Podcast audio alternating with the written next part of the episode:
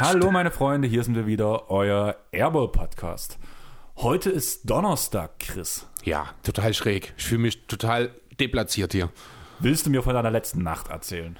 Von mein, ja, war eine schöne Nacht. Ich habe die Sixers geguckt. Clevererweise. Sixers haben gewonnen? Ja, gegen die Hornets. Haben sich ein bisschen, ja, hinten raus ein bisschen schleifen lassen. Es hätte eigentlich ein Blowout werden sollen. Ich glaube, zwischendurch waren wir mal mit knapp 30 vorne. Am Ende waren es, ich glaube, nur sieben. Hornets machen einen guten, spielen einen wirklich schönen Ball, muss ich sagen. Das ist, macht echt Spaß, hinzuzusehen.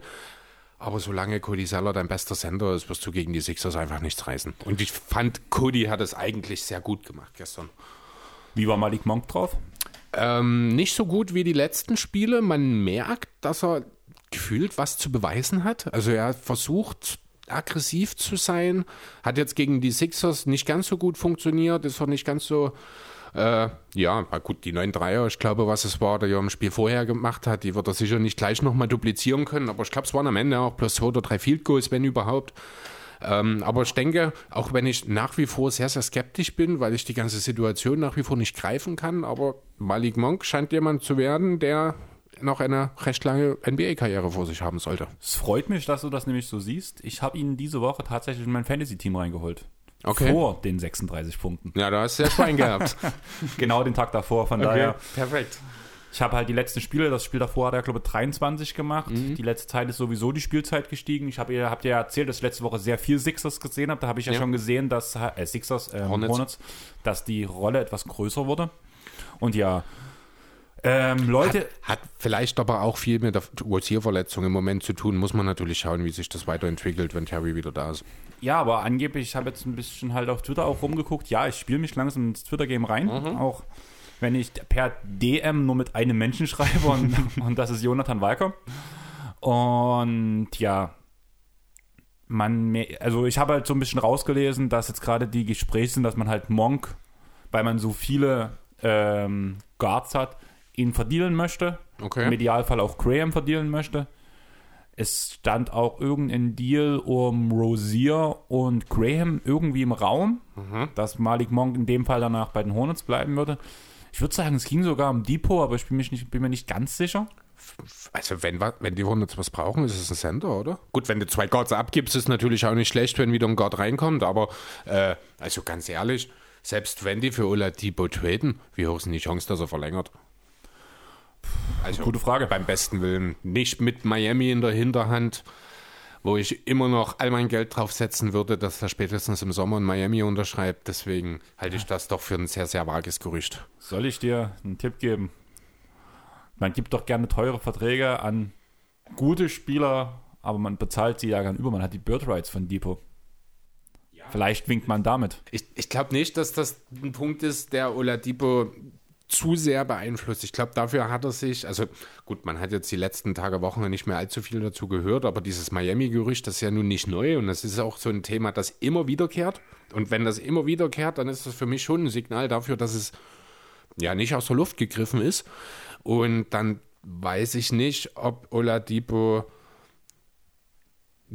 ja, ob dann die Bird Rights für ihn ausschlaggebend sind. Ich meine, gut, andererseits er ist verletzungsgefährdet, dann ist man natürlich auch, guckt man ein bisschen auf die finanzielle Sicherheit, das ist schon ein Argument.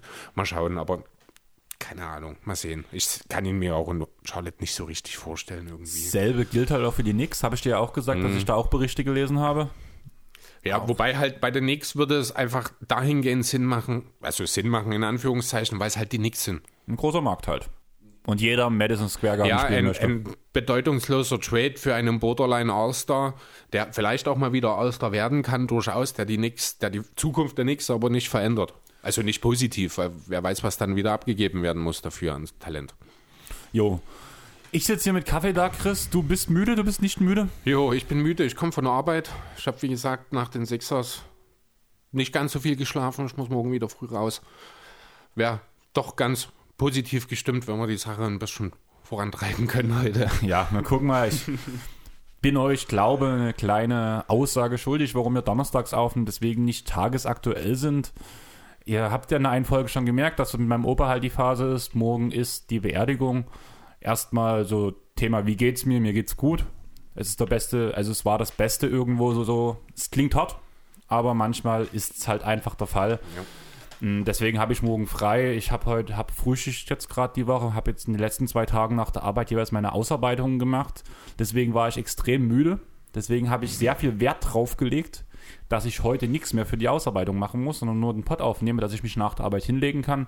Sprich, ich habe bis 18 Uhr geschlafen. Das heißt, mein guten Morgenkaffee steht jetzt gerade neben mir. Wir haben es ah, 20 20 Uhr, Uhr. kurz vor 20 Uhr. Von daher Gute Ja. Zeit für Kaffee. gute Zeit für Kaffee, aber ich will sowieso noch ein bisschen in B2K spielen. So richtig schlafen werde ich wahrscheinlich eh nicht. Ich Ich bin mich. grad- ich bin gerade bei 2K dabei, Historisches zu erreichen. Soll ich dir sagen, was ich gestern bei 2K erreicht habe? Hast du deine Kawaii-Karte gekriegt? Nein, aber ich habe in einer Spotlight-Mission gegen die äh, 76ers spielen müssen Und verloren. und habe 123 zu 28 gewonnen. Auf Wookie oder was? Ähm, nein, Profi. Okay, naja, gut. Ist auch nicht schwer, Ja. aber du hast aber diesen Spotlight-Mission, ist ja der Schwierigkeitsgrad vorgegeben. Ja, kann Ich habe aber die, äh, also es gibt gerade so diese Mission, wo die ich halt machen muss, damit ich diese Kawaii-Karte Mhm. irgendwann vielleicht hoffentlich bekomme. Und da gibt es gerade eine Moments-Aktion, mach mit Fred Van Fleet 54 Punkte, mach mit Stephen Curry 39 Punkte und mit ähm, Kyrie Irving 38, glaube hm, ich glaube ja. Hm. Und das habe ich halt fast alles in dem Spiel geschafft. Geht. Oder das habe ich, glaube ich, in dem Spiel geschafft sogar. War auf jeden Fall lustig. Von daher Kann man mal machen. kann man mal machen. ähm, jo, bei dir auf jeden Fall hattest du ja auch keine Zeit, dir einen anderen Gast zu suchen, weil Super Bowl ist das Wochenende, wenn ich es richtig mitbekommen habe. Genau so ist es. Für die Leute, die wenig Football interessiert sind wie mich, bedeutet Oder- das zeitige Basketballspiele. Ja, ist richtig. Also ich bin eh gespannt, wie wir das Ganze dann am Sonntag darstellen, wie sich das darstellen wird, wann ich NBA und wann ich Super Bowl gucken werde. Mal schauen. Ich habe zumindest schon mal gecheckt, die Sixers spielen nicht am Sonntag, die spielen am Samstag um 2. Das kriege ich vielleicht irgendwie unter. Ich bin gespannt.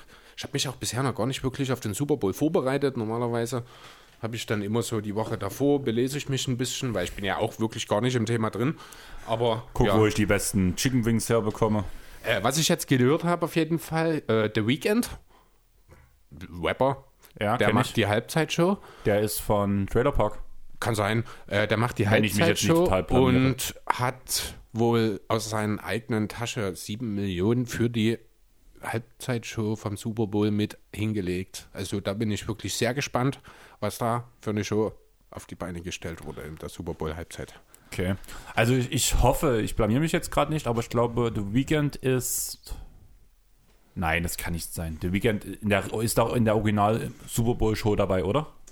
Was ist denn die Original Super Bowl Also Show? ist das, ist das in der Halbzeitshow in Deutschland die ausgestrahlt? Nein, oder? nee, das, die Original okay, dann Super ist, Bowl es, dann Halbzeitshow. ist es nicht der, den ich meine. Jetzt, jetzt Also The ich, Weeknd ist ein amerikanischer Rapper. Ich habe jetzt auch nicht allzu viel mit dem am Hut.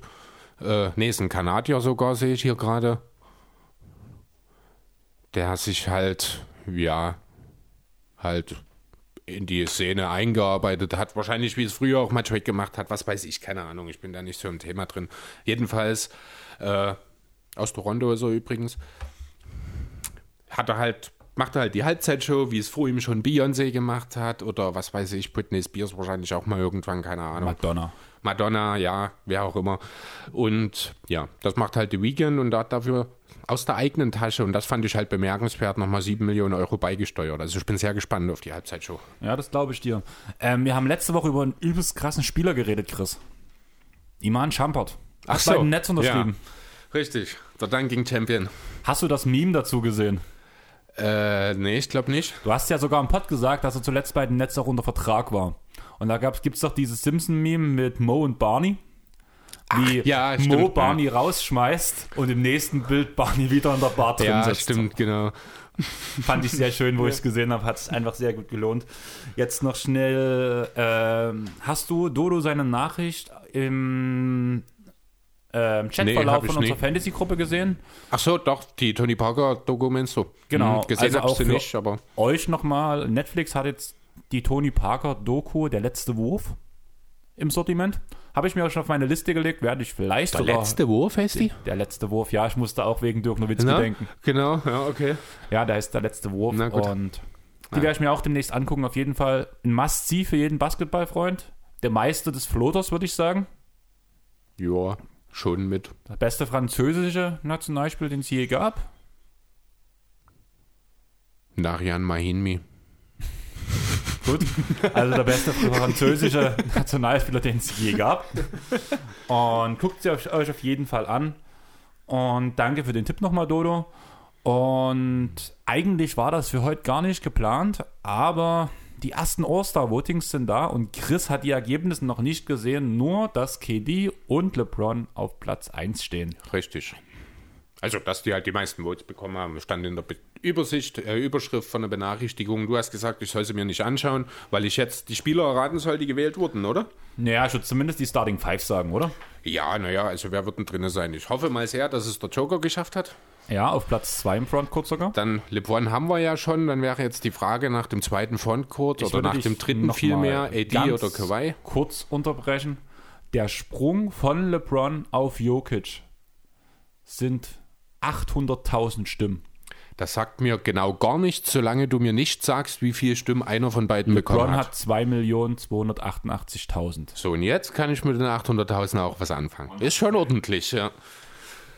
So, ja, wie gesagt, dritter Frontcourt-Spieler, LeBron und Joker haben wir, AD oder Kawhi vermute ich mal, auch wenn ich George über Kawhi nach wie vor zählen würde, aber ich würde mit AD gehen. Ja, AD ist bloß auf Platz 4, Platz 3 ist Kawhi, mhm. Platz 5 ist PG. Okay, ja also, gut, aber das ist schon okay, das sind dann schon auch die, die man da oben erwarten sollte. Genau. Also ich, ich wüsste jetzt spontan auch nicht, wen ich noch unbedingt nehmen wollte im Westen. So also Platz Moment. 6 ist Zion, halt, ah. wie gesagt, wollen ist die also, eine Sache, ist halt nur das Voting. Mhm. Platz 7 ist Andrew Wiggins. Okay. Platz 8 ist Wood. Mhm. Platz 9 ist Ingram. Und Platz 10 würde ich besonders freuen mit Carmelo Anthony. Oh, cool. Schön. Aber ja, 179.000 Stimmen. Ja, gut, muss man nicht drüber reden. Aber wen haben wir dann im Backcourt? Da wird Curry sein, Lillard, Curry, zwei von den dreien wahrscheinlich, nehme ich an. Ne, jetzt habe ich zweimal Curry gesagt. Ne? Ich meine Doncic natürlich, zwei von den dreien vermute ja, ich mal. Damit hast du eins bis drei hast du dabei. Curry, Doncic und danach Lillard. Curry mit 2.113.000 Stimmen. Doncic mit 1.395.000 Stimmen. Auch wieder so ein Riesensprung. Mhm. Danach auf Platz 4 Jar, Platz 6 ist Mitchell, äh, Platz 5 ist Mitchell, Platz 6 ist Booker, Platz 7 Chris Paul, CJ McCallum auf Platz 8, wie der spielen soll, keine Ahnung. Mhm. Platz 9 SGA und jetzt wird es noch wilder, Platz 10 Clay Thompson. Okay, naja, der hat zumindest mehr Einfluss auf die Saison als manche andere Spieler bisher gehabt. Habe ich schon gehört. Also Nachzufragen bei Watney McCuda. Ja. so, im Osten, wie gesagt, Platz 1 KD. Ja, Embiid muss dort rein. KD hat übrigens mehr Stimmen als LeBron. Ach so? Ja. Der darf als erstes wählen. Mhm. Ähm, ja, Embiid.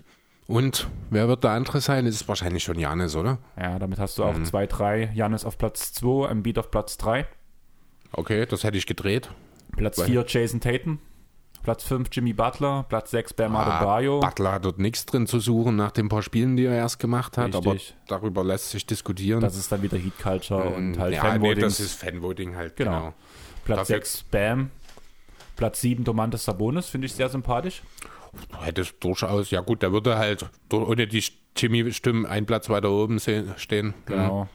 Danach Julius Randle auf Platz 8. Mhm. Platz 9 Gordon Hayward. Und Platz 10 Jeremy Grant. Okay, also dann hätte ich Hayward schon noch weiter oben gesehen, muss ich sagen. Ähm, Wirklich? Ja. Also muss ich eigentlich, weil auch Charlotte wieder so ein kleiner Markt ist und das ja auch mal sehr auf dem Markt ja, ankommt. Ja, das stimmt. Also ich sehe das halt, wenn ich sage, dass ich äh, Hayward weiter oben gesehen hätte, dann ist das mehr eine spielerische Sache. Also basketballerisch, da hat das natürlich wenig mit Fanvoting zu tun. Das ist klar, dass mehr Heat-Fans als Hornets-Fans wahrscheinlich abstimmen. Das ist logisch. Gut, äh, Backcourt, ne? Backcourt, genau. Da war ich ziemlich entsetzt, muss ich sagen. Ja, drei Namen. Achso, bevor wir äh, die Backcourts, wir haben äh, in unseren Ostern, das haben wir letzte Woche gemacht, ne? Ja. Wir haben einen Ostgott vergessen. Das möchte ich kurz gerade rücken. Das ist mir dann am Abend oder an dem nächsten Tag dann eingefallen. Wir haben so gesagt, naja, ansonsten ist der Osten bei den Gods relativ dünn. Deswegen möchte ich mich an der Stelle offiziell bei Zach Levine entschuldigen, der definitiv mindestens eine Erwähnung wert gewesen wäre letzte Woche. Da kannst du auch Colin Sexton nehmen, finde ich. Ja, dann ist aber Zach Levine ist nochmal eine andere Stufe, also bitte. Ja, aber Sexton bringt dieses Jahr auf jeden Fall mehr Assists auch als ja, Levine. aber Levine ist seit hier, also sind wir mal ehrlich, Levine spielt die beste Saison seines Lebens, spielt ultra effizient mit dem höchsten Punkteschnitt, also für seine Verhältnisse ultra effizient, was aber auch im Ligaschnitt effizient ist mittlerweile. und hat sich auch einfach, finde ich, ein Stück weit verdient mittlerweile. Ja, aber da jetzt, also er, vier Namen, sind es vier letzten Endes, die mir einfallen, Trey Young, Kyrie wahrscheinlich, auch wenn ich das persönlich nicht wirklich mögen würde, Bradley Beal, Levine, einen habe ich jetzt vergessen. Brown. Jalen Brown, wobei ich bin, ist das ein Guard? Na klar. Ja, so klar ist das nicht. Danny Queen ist auch ein Guard. Ja, ach nee, Ja, aber wir hatten, ich hatte ihn doch alleine letzte Woche bei stimmt, meinen du Guards. ihn dabei, ja, stimmt. Genau. Ist ja auch mein MIP-Kandidat, von daher. Ja, Also, nach wie vor nicht. Übrigens habe ich gestern mal reingeschaut und das- jetzt, wo Tatum wieder da ist, entsteht auch langsam eine gewisse Progression zur Mitte. Also bei Brown, die Werte gehen wieder zurück, wie ich es erwartet habe. aber trotzdem, was sind die zwei gewählten Guards? Um aufs Thema zurückzukommen. Du Ja, wolltest die Sache heute klein schalten. Ja, zwei aus den, keine Ahnung, Biel und Young. Beal und Irving. Ach, zum Kotzen. Welcher Idiot wählt den Kyrie Irving? Entschuldigung. Platz 3, James Harden. Ach, siehst du, aber den habe ich gar nicht gedacht. Ja, aber, Aber, der, der hat, spielerisch bringt er wenigstens. Also da kannst du wirklich nicht sagen. Ja, aber wie viele Spiele hat er zum einen im Osten gemacht? Zum anderen. Ja gut, kann kannst es du ihm den Trade kannst du nicht zum Nachteil auslegen. Er ist halt jetzt im Osten und du kannst jetzt deswegen nicht denn das, was ja rein zahlentechnisch in Houston trotzdem gut aussah, das kannst du ja dann nicht einfach streichen. Ja, aber das, was er in Houston abgezogen hat, kannst du ihm an, anlasten. Und danach die ganze Ja, Sache, das, natürlich. was du Kyrie machst, das ist auch bloß, wenn du nur das Spielerische von Kyrie siehst, da ist er über jeden Zweifel haben. Nee. Weil da ist wiederum sind wir an dem Punkt, spielerisches ist auch die Einsatzbereitschaft, die Anwesenheit. Spielerisch ist es auch, sein, für sein Team da zu sein. War er das für Houston? War das Kyrie für Boston? Äh, siehst du ja, für Nein, Boston aber- auch nicht, aber für die Nets auch nicht. Nein, aber deswegen würde ich aber bei ja, den. Harden war für Rockets da, hat für die Rockets gespielt. Kyrie war zwei Wochen weg, ohne einen Ton zu sagen. Ähm, erstmal, wie hat er gespielt? Der hat ja fast einen Vince Carter gemacht.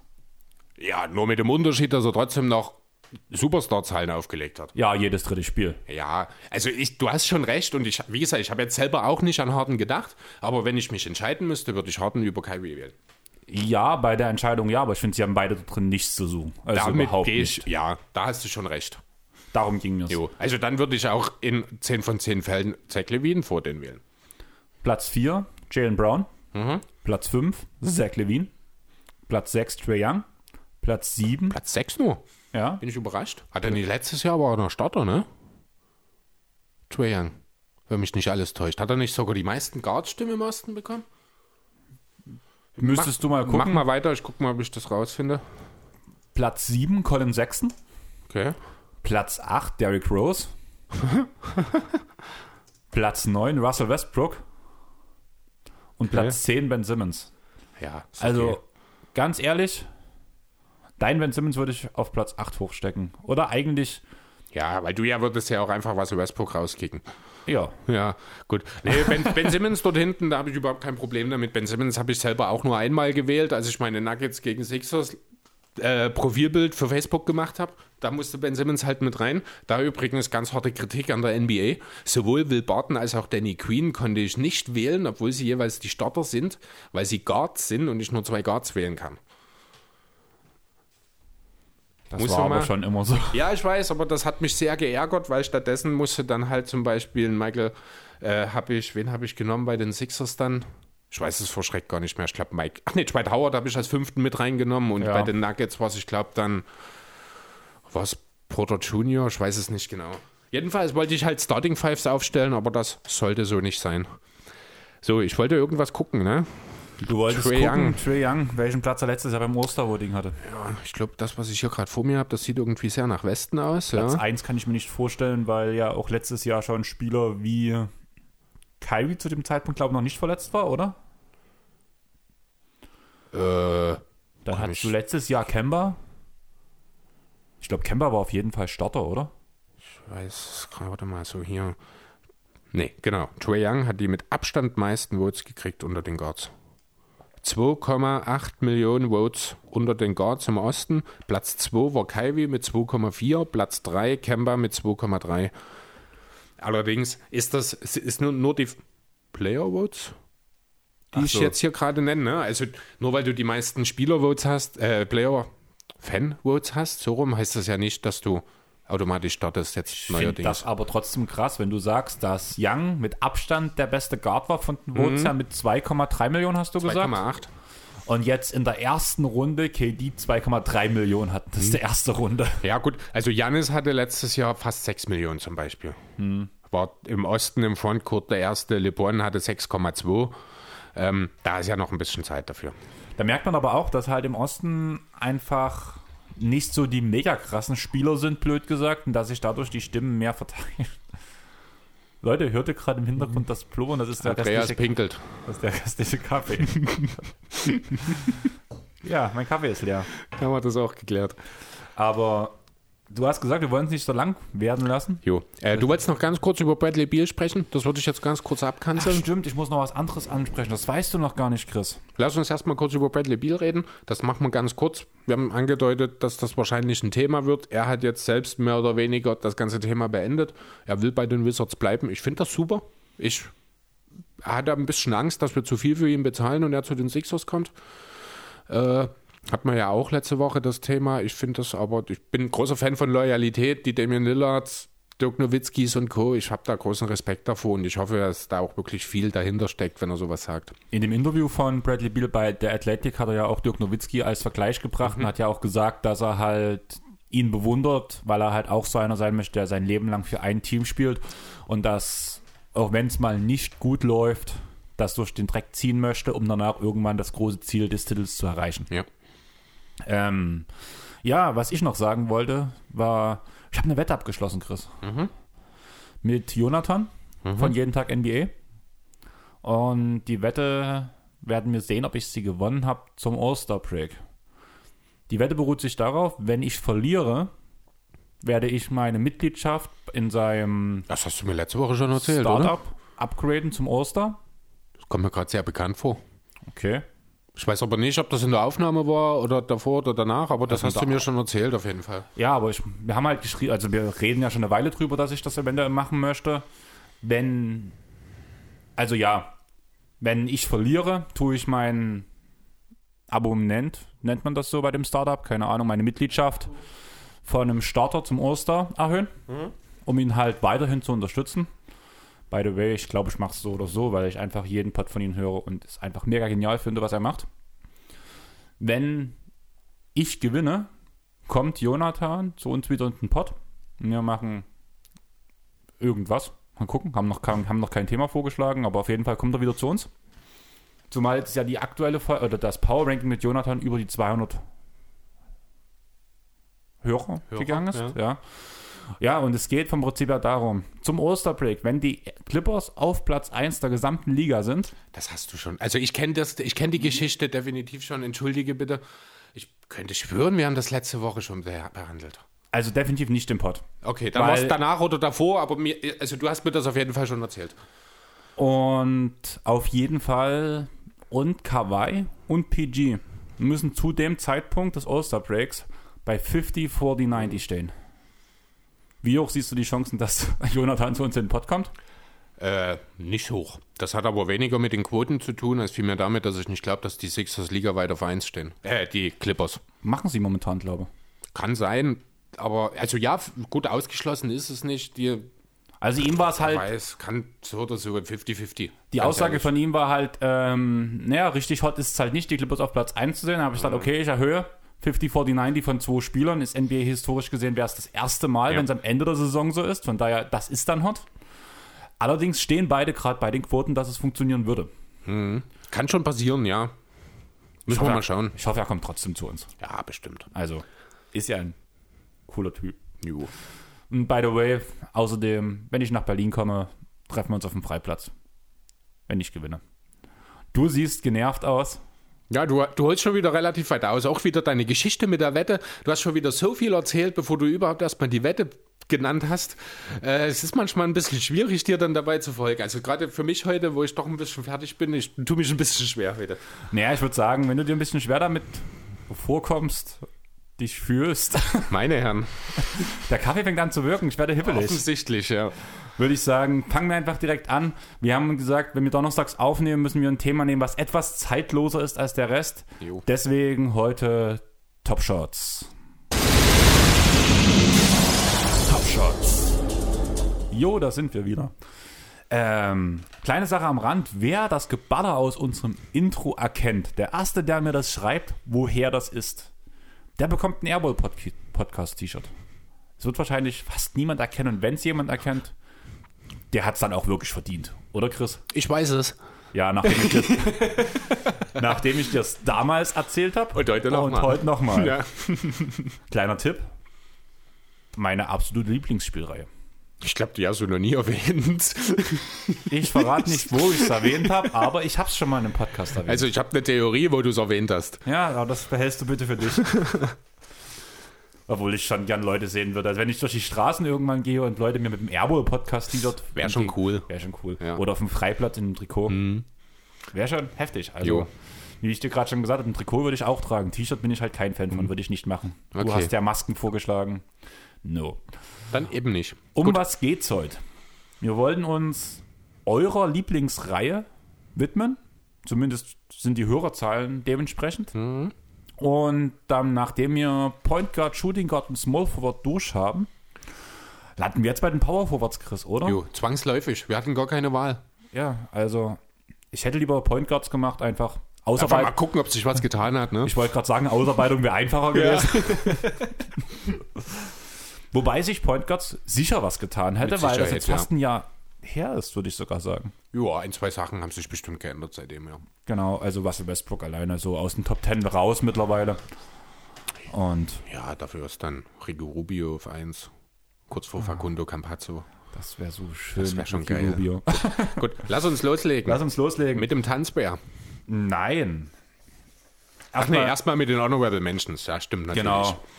Möchtest du deine oder deine oder unsere Spieler vortragen, bevor ich anfange zu weinen? Ja, wen haben wir dabei? Sion haben wir nicht dabei. Ist einfach begründet darin, dass er bisher einfach noch nicht so viel gezeigt hat, weil er noch nicht so viel gespielt hat. Jetzt diese Saison ist er relativ konstant dabei. Für nächstes Jahr wäre er dann sicherlich ein Thema. Jetzt haben wir ihn dieses Jahr noch rausgelassen. Äh, ja, ich glaube ähnliches, ja nee, ähnliches nicht, aber auch rausgelassen haben wir Bojan Bogdanovic, den du, ich glaube, gerne drin gehabt hättest. Also da wäre also auch relativ weit vorn, muss ich sagen. Mhm. Beziehungsweise was heißt weit vorn? So auf Platz 8. Ja, Muss ich weit sagen. von Top 10 finde ich weit von. Ja, nee, ich weiß schon, was du meinst. Äh, wen haben wir noch nicht? John Collins von den Hawks. Ich denke, da müssen wir jetzt auch nicht allzu viel darüber sagen. Da gibt es andere Probleme momentan. So richtig Talent dafür hat er, irgendwann mal in die Top 10 zu kommen, alle mal. Das nächste Problem wird Jeremy Grant. Wo Mhm. wir unsere Small Forwards Folge gemacht haben, da hat er noch größtenteils Power Forward gespielt. Jetzt machen wir unsere Power Forwards Folge. Jetzt ist wo er die Vollzeit-Dreier Jetzt ist Detroit. Ne? richtig. Genau. Hätte aber, ich glaube, auch den Cut in die Top 10 nicht geschafft. Jetzt hier bei den Power Forwards zumindest nicht. Also bei mir zumindest nicht. Ich weiß nicht, wie du das siehst. Ähm, Im Nachhinein muss ich Also, sagen, ja, vielleicht Platz so. 9, ja, 10. Okay. Bin, also vor allem mit Platz 9 bin ich zum Nachhinein irgendwie gar nicht mehr so zufrieden. Da ist was dran. Aber dazu später. Jo, jo einen Namen habe ich noch, das Lauri Markkanen, der nach einer guten Anfang in seine Karriere ja doch relativ stagniert und beziehungsweise eher schon ein bisschen sich zurückentwickelt hat im letzten Jahr. Deswegen, ja, ich glaube, ich habe mir notiert, einfach weil es ein Power Forward ist, aber wirklich drüber nachgedacht, in die Top 10 zu nehmen, habe ich in keiner Sekunde. Ja. Habe ich jemanden vergessen? Ähm, ein Spieler, der maximal über seine damaligen Verdienste. Äh, bevor du den Namen sagst, möchte ich dazu kurz sagen, äh, als Sixers-Fan, ich finde ja, die Sixers haben momentan nur eine Baustelle im Kader und die würde genau der so perfekt füllen.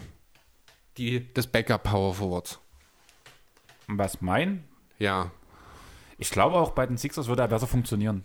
Ja, also er bringt halt genau das, was gebracht werden muss. Defense und Dreier, das perfekter Backup eigentlich. Ich bin nicht ganz so zufrieden mit Mike Scott, muss ich sagen, auch wenn er ohnehin relativ viel verletzt ist, was er schon immer war. Äh, da könnte, ja, der von dir gleich genannte Kerl durchaus nochmal einen Schub im positiven Sinne bringen. Also vor allem beim Punkt Defense muss ich gerade ganz schön ins Gesicht verziehen, weil das bringt ja nun überhaupt nicht. Also ich weiß nicht, ob du die Daten nochmal checken Bin möchtest. ich gerade, habe ich, hab ich einen anderen im Kopf gerade? Es kann sein, dass du, also ich bin bei dem Spieler, der sei, also der mich zu den Clippers gebracht hat. Nee, dann reden wir von anderen. Wer ist dein Spieler? Ich habe gedacht, du meinst PJ Tucker jetzt. Nein, PJ Tucker Weil hab ich komplett über raus. PJ Tucker haben wir noch gelacht letzte Woche, als wir die Liste gemacht haben. Und da dachte ich eigentlich, dass du ihn auf jeden Fall nochmal mit nennen willst. Ähm, nein, du hast mich eigentlich ganz schön gut überzeugt. Und dann habe ich die Ja, Woche also, immer wieder die Stats Stats gecheckt und dachte mir so, ah, Ja, gehört natürlich nicht hier rein, aber ähm, ja, der perfekte Rollenspieler eigentlich. Also wenn wir irgendwann mal die Top-Shots Rollenspieler machen, wäre wahrscheinlich allem PJ Tucker in der Top 5 mit dabei. Ja, auf Äh, jeden Fall. Gut Also, möglich, ne? Deswegen, Auch aber nee. als Rocket Sater muss ich sagen, halte ich wirklich viel von PJ. Ja. Gut, aber dann meinst du offenbar jemand anderen? Ja, ich meine den Spieler, der mich an die NBA gefesselt hat. Ach so, na der klar. Hm. Fortan mein Lieblingsspieler war und der definitiv nicht durch Dreier und Defense besteht. Nee, stimmt. An den habe ich jetzt wirklich gar nicht. Wir haben vor allem kurz bevor wir aufgenommen haben, noch über ihn geredet. Und ich habe wirklich, weil mich dieser PJ Tucker, der hat sich auch richtig in, mir, in meinem Kopf eingebrannt seit letzter Woche.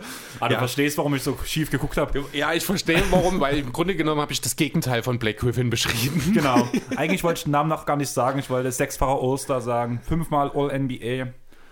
Einmal All-Rookie-Team. Rookie of the Year. Gibt es eigentlich einen, der es zweimal geschafft hat? Ben Simmons wahrscheinlich. ja. Blake Griffin. Jo. Das für mich der Spieler, der auf jeden Fall unter die Hallendecke der Clippers kommen muss. Ja, auf jeden Weil Fall. er der Spieler ist, der die Clippers aus der Scheiße gezogen hat. Da war ja auch, ich glaube, letzte Woche ein Artikel bei Spox, wo so ein bisschen die, der Erfolg der aktuellen Clippers auf Blake Griffin zurückgebrochen wurde. Ähm, ja, war auch sehr schön beschrieben. Ich meine, sind wir mal ehrlich, ohne Blake wären wahrscheinlich weder Kawhi noch PG heute da. Ohne Blake hätte man ähm, DJ nicht so gut einsetzen können. Ohne Blake wäre kein Chris Paul gekommen. Ja, stimmt. Durch den Chris Paul und den Blake Griffin Deal hat man Tobias Harris, Beverly und diesen Kern bekommen von diesem, ähm, wie sagt man, Mad Dog Team, blöde gesagt, also die bösen Hunde, so, die hm. Kettenhunde. Ja. Durch dieses Team hat man Kawhi zu den Clippers gelotst, weshalb PG mitkam. Also im Grunde kann man die, den kompletten Erfolg der Clippers, beziehungsweise fast den kompletten Franchise-Erfolg der Clippers auf Nee, Blake nicht fast. Schon eigentlich den ganzen. Ich meine, vor Blake, was war denn der Erfolg für die Clippers? War es mal eine Runde. erste Runde, ne? Ja. Und ja, ich bin halt Clippers-Fan geworden, wo die Clippers noch nicht mal in den Playoffs waren. Das waren halt so die ersten Mhm. Jahre, also die ersten zwei Jahre von Blake. Ab dem zweiten Jahr konnte man die Playoffs angreifen, ist knapp gescheitert. Danach hat man es halt geschafft. Danach kam Chris Paul und ja, Blake war schon immer mein Lieblingsspieler. Hat auch sehr geschmerzt, wo er die Franchise verlassen hat, auch wenn sich danach vieles wirklich ins Gute entwickelt hat. Du weißt ja selber, ich war kein Fan davon, aber im Nachhinein muss ich sagen, es war gut. Mittlerweile bei Detroit sieht alles andere als gut aus. Man sieht, dass er washed ist. Man merkt, dass einfach die Verletzungen zu gravierend waren, dass das Spiel einfach von den Lob City Clippers den Knochen von Blake wahrscheinlich nicht so gut getan haben. Und ah, trotzdem wollte ich ihn erwähnen, einfach weil er ein Spieler ist, wie kaum ein anderer sein Spiel immer mehr angepasst hat, muss man wirklich sagen. Vom eindimensionalen Danker zu einem guten Drei-Punkte-Werfer, der seine Quoten zumindest um die 35 Prozent Ja, immer der wieder reingeordnet halt hat. Hat sogar eine 40-prozentige Saison mal bei den Clippers gespielt. Zumal er halt wirklich ohne Wurf in die Liga gekommen ist und wirklich seine Range Jahr für Jahr peu à peu erweitert hat. So ein bisschen wie es Janis eigentlich jetzt auch macht, könnte man sagen. Ja, wirklich, also eine der wenigen, nee, nicht der wenigen, aber eine der wirklich traurigen Geschichten, so ein bisschen wie auch Derrick Rose halt, es ist auch ein bisschen symptomatisch, dass beide jetzt im selben Verein gefangen sind.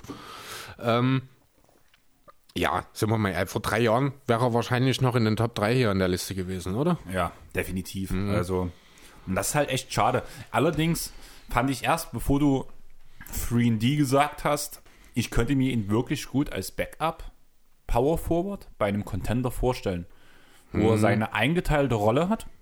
Natürlich nicht für das Geld, Nee, natürlich.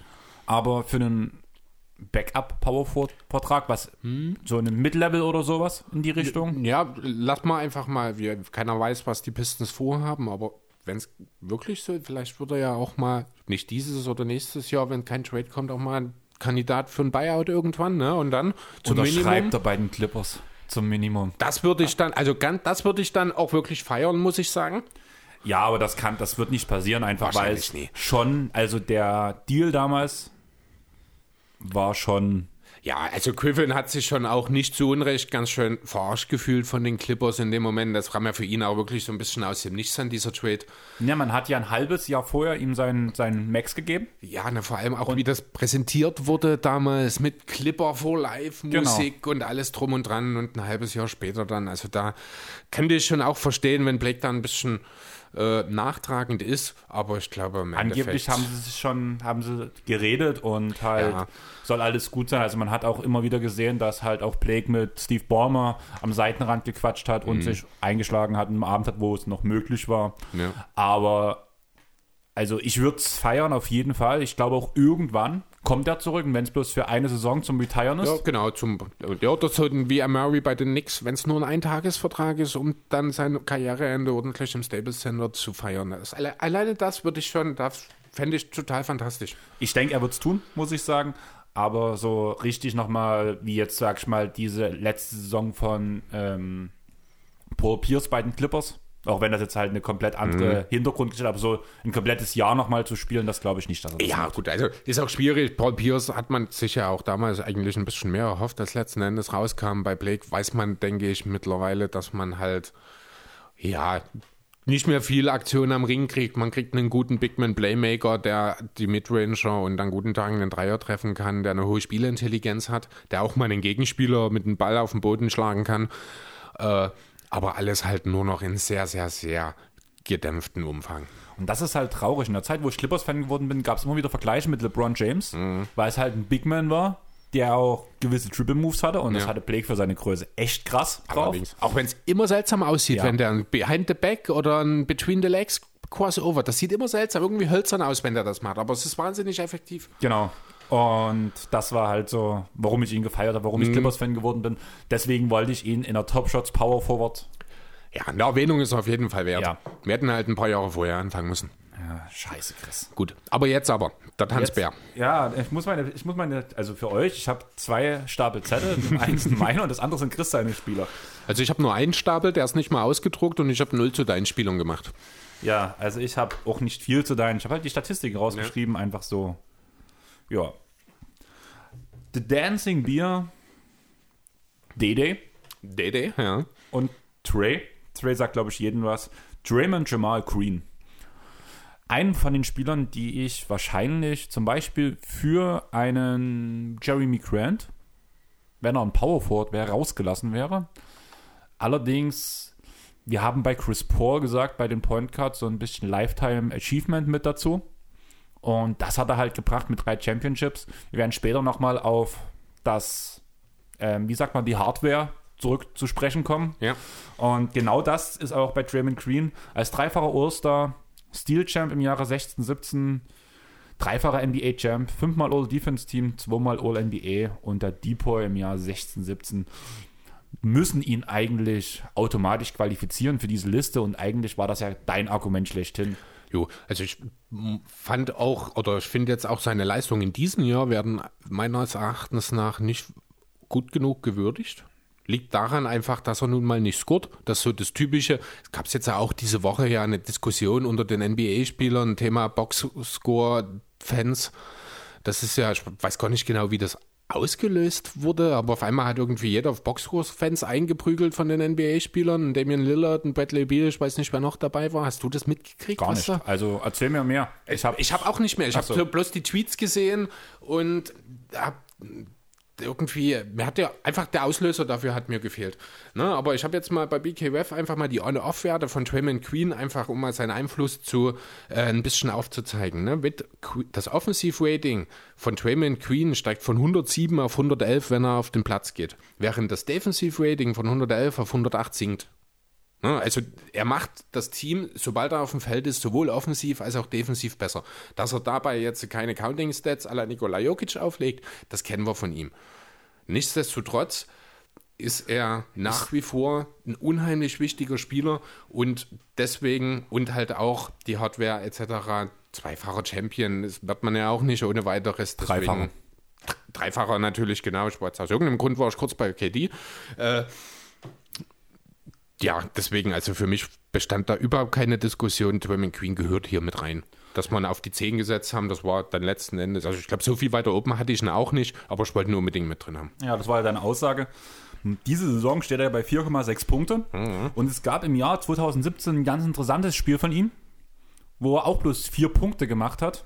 Okay. Dazu aber 12 Rebounds, 10 Assists und 10 Steals. Das ist natürlich auch geil, ne? Also eins der ungewöhnlichsten Triple-Doubles, die ich je gehört habe. Insgesamt Mhm. haben das bis jetzt auch bloß drei Spieler geschafft, unter anderem Magic Johnson. Ja. Und den dritten habe ich vergessen. Irgendwie habe ich mir das nicht aufgeschrieben, obwohl ich eigentlich der festen Überzeugung war, ich habe mir das aufgeschrieben. Aber ich finde, dieses Deadline beschreibt Draymond Green perfekt. Ja. Er ist ein guter Assistgeber, er spielt auch gern, also er leitet das Spiel, was man ja auch viel gesehen hat, dieses, Te äh, dieses zweite Technical, Techn- Te Technical, was er letztens bekommen hat, wo er Wiseman zusammengeschissen hat, weil er nie die Rotation richtig gelaufen ist und der Schiri sich auf sich, auf sich bezogen hatte. Das ist so eine Art technisches Foul, das kriegen nur zwei Spieler in der Liga, Draymond Green und DeMarcus Cousins. Genau.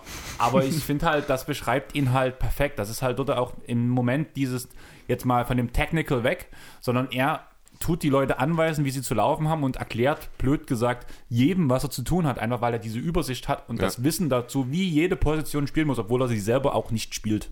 Richtig. Also er weiß genau, wie ein Stephen Curry zu laufen hat und kann, kann es ihm wahrscheinlich besser erklären als Stephen Curry selber. Jo, es ist halt eine unheimliche Spielintelligenz, die er mitbringt. Dazu halt der Einsatz, der Hassel, der immer stimmt.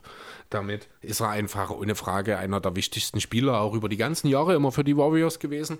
Ist es auch jetzt noch, das sehen wir jetzt wieder. Seit er da ist, haben sich die Warriors ja stabilisiert, sehen mittlerweile wieder relativ gut aus und auch wieder wie ein Team, das tatsächlich die Playoffs erreichen kann.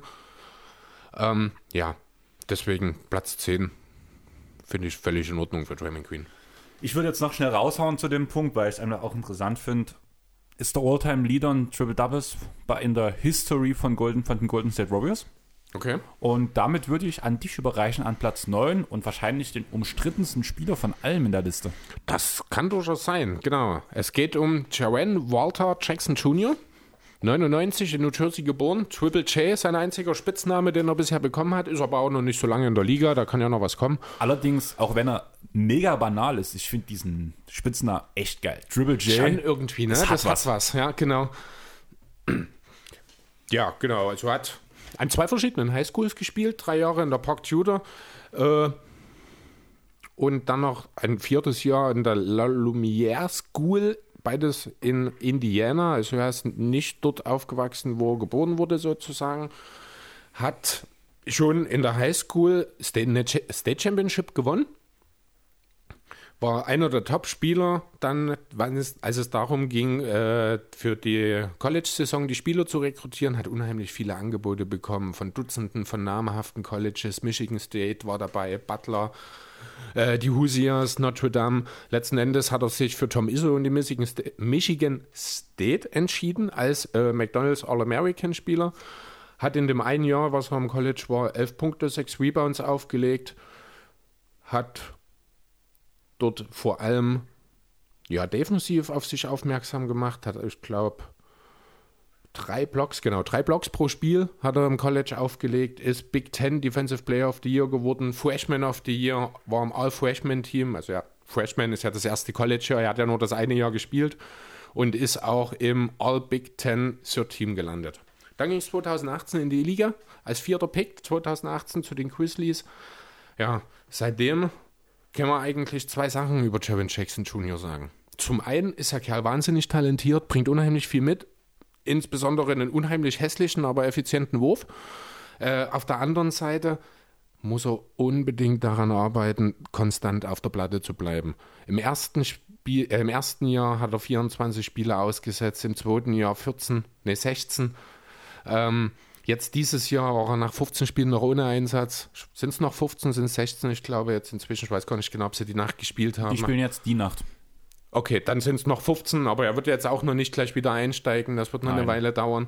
Ne, Also auch im dritten Jahr schon mal mindestens 20 Spiele ausgesetzt. Also Betonung für euch mal, wir haben Donnerstag, also ja, wenn genau. ihr dann den Pod hört, werden es ein paar mehr Spiele sein. Stand Donnerstagabend sind wir noch vor dem Grizzlies-Spiel diese Nacht und da sind es 15 Spiele. Jo.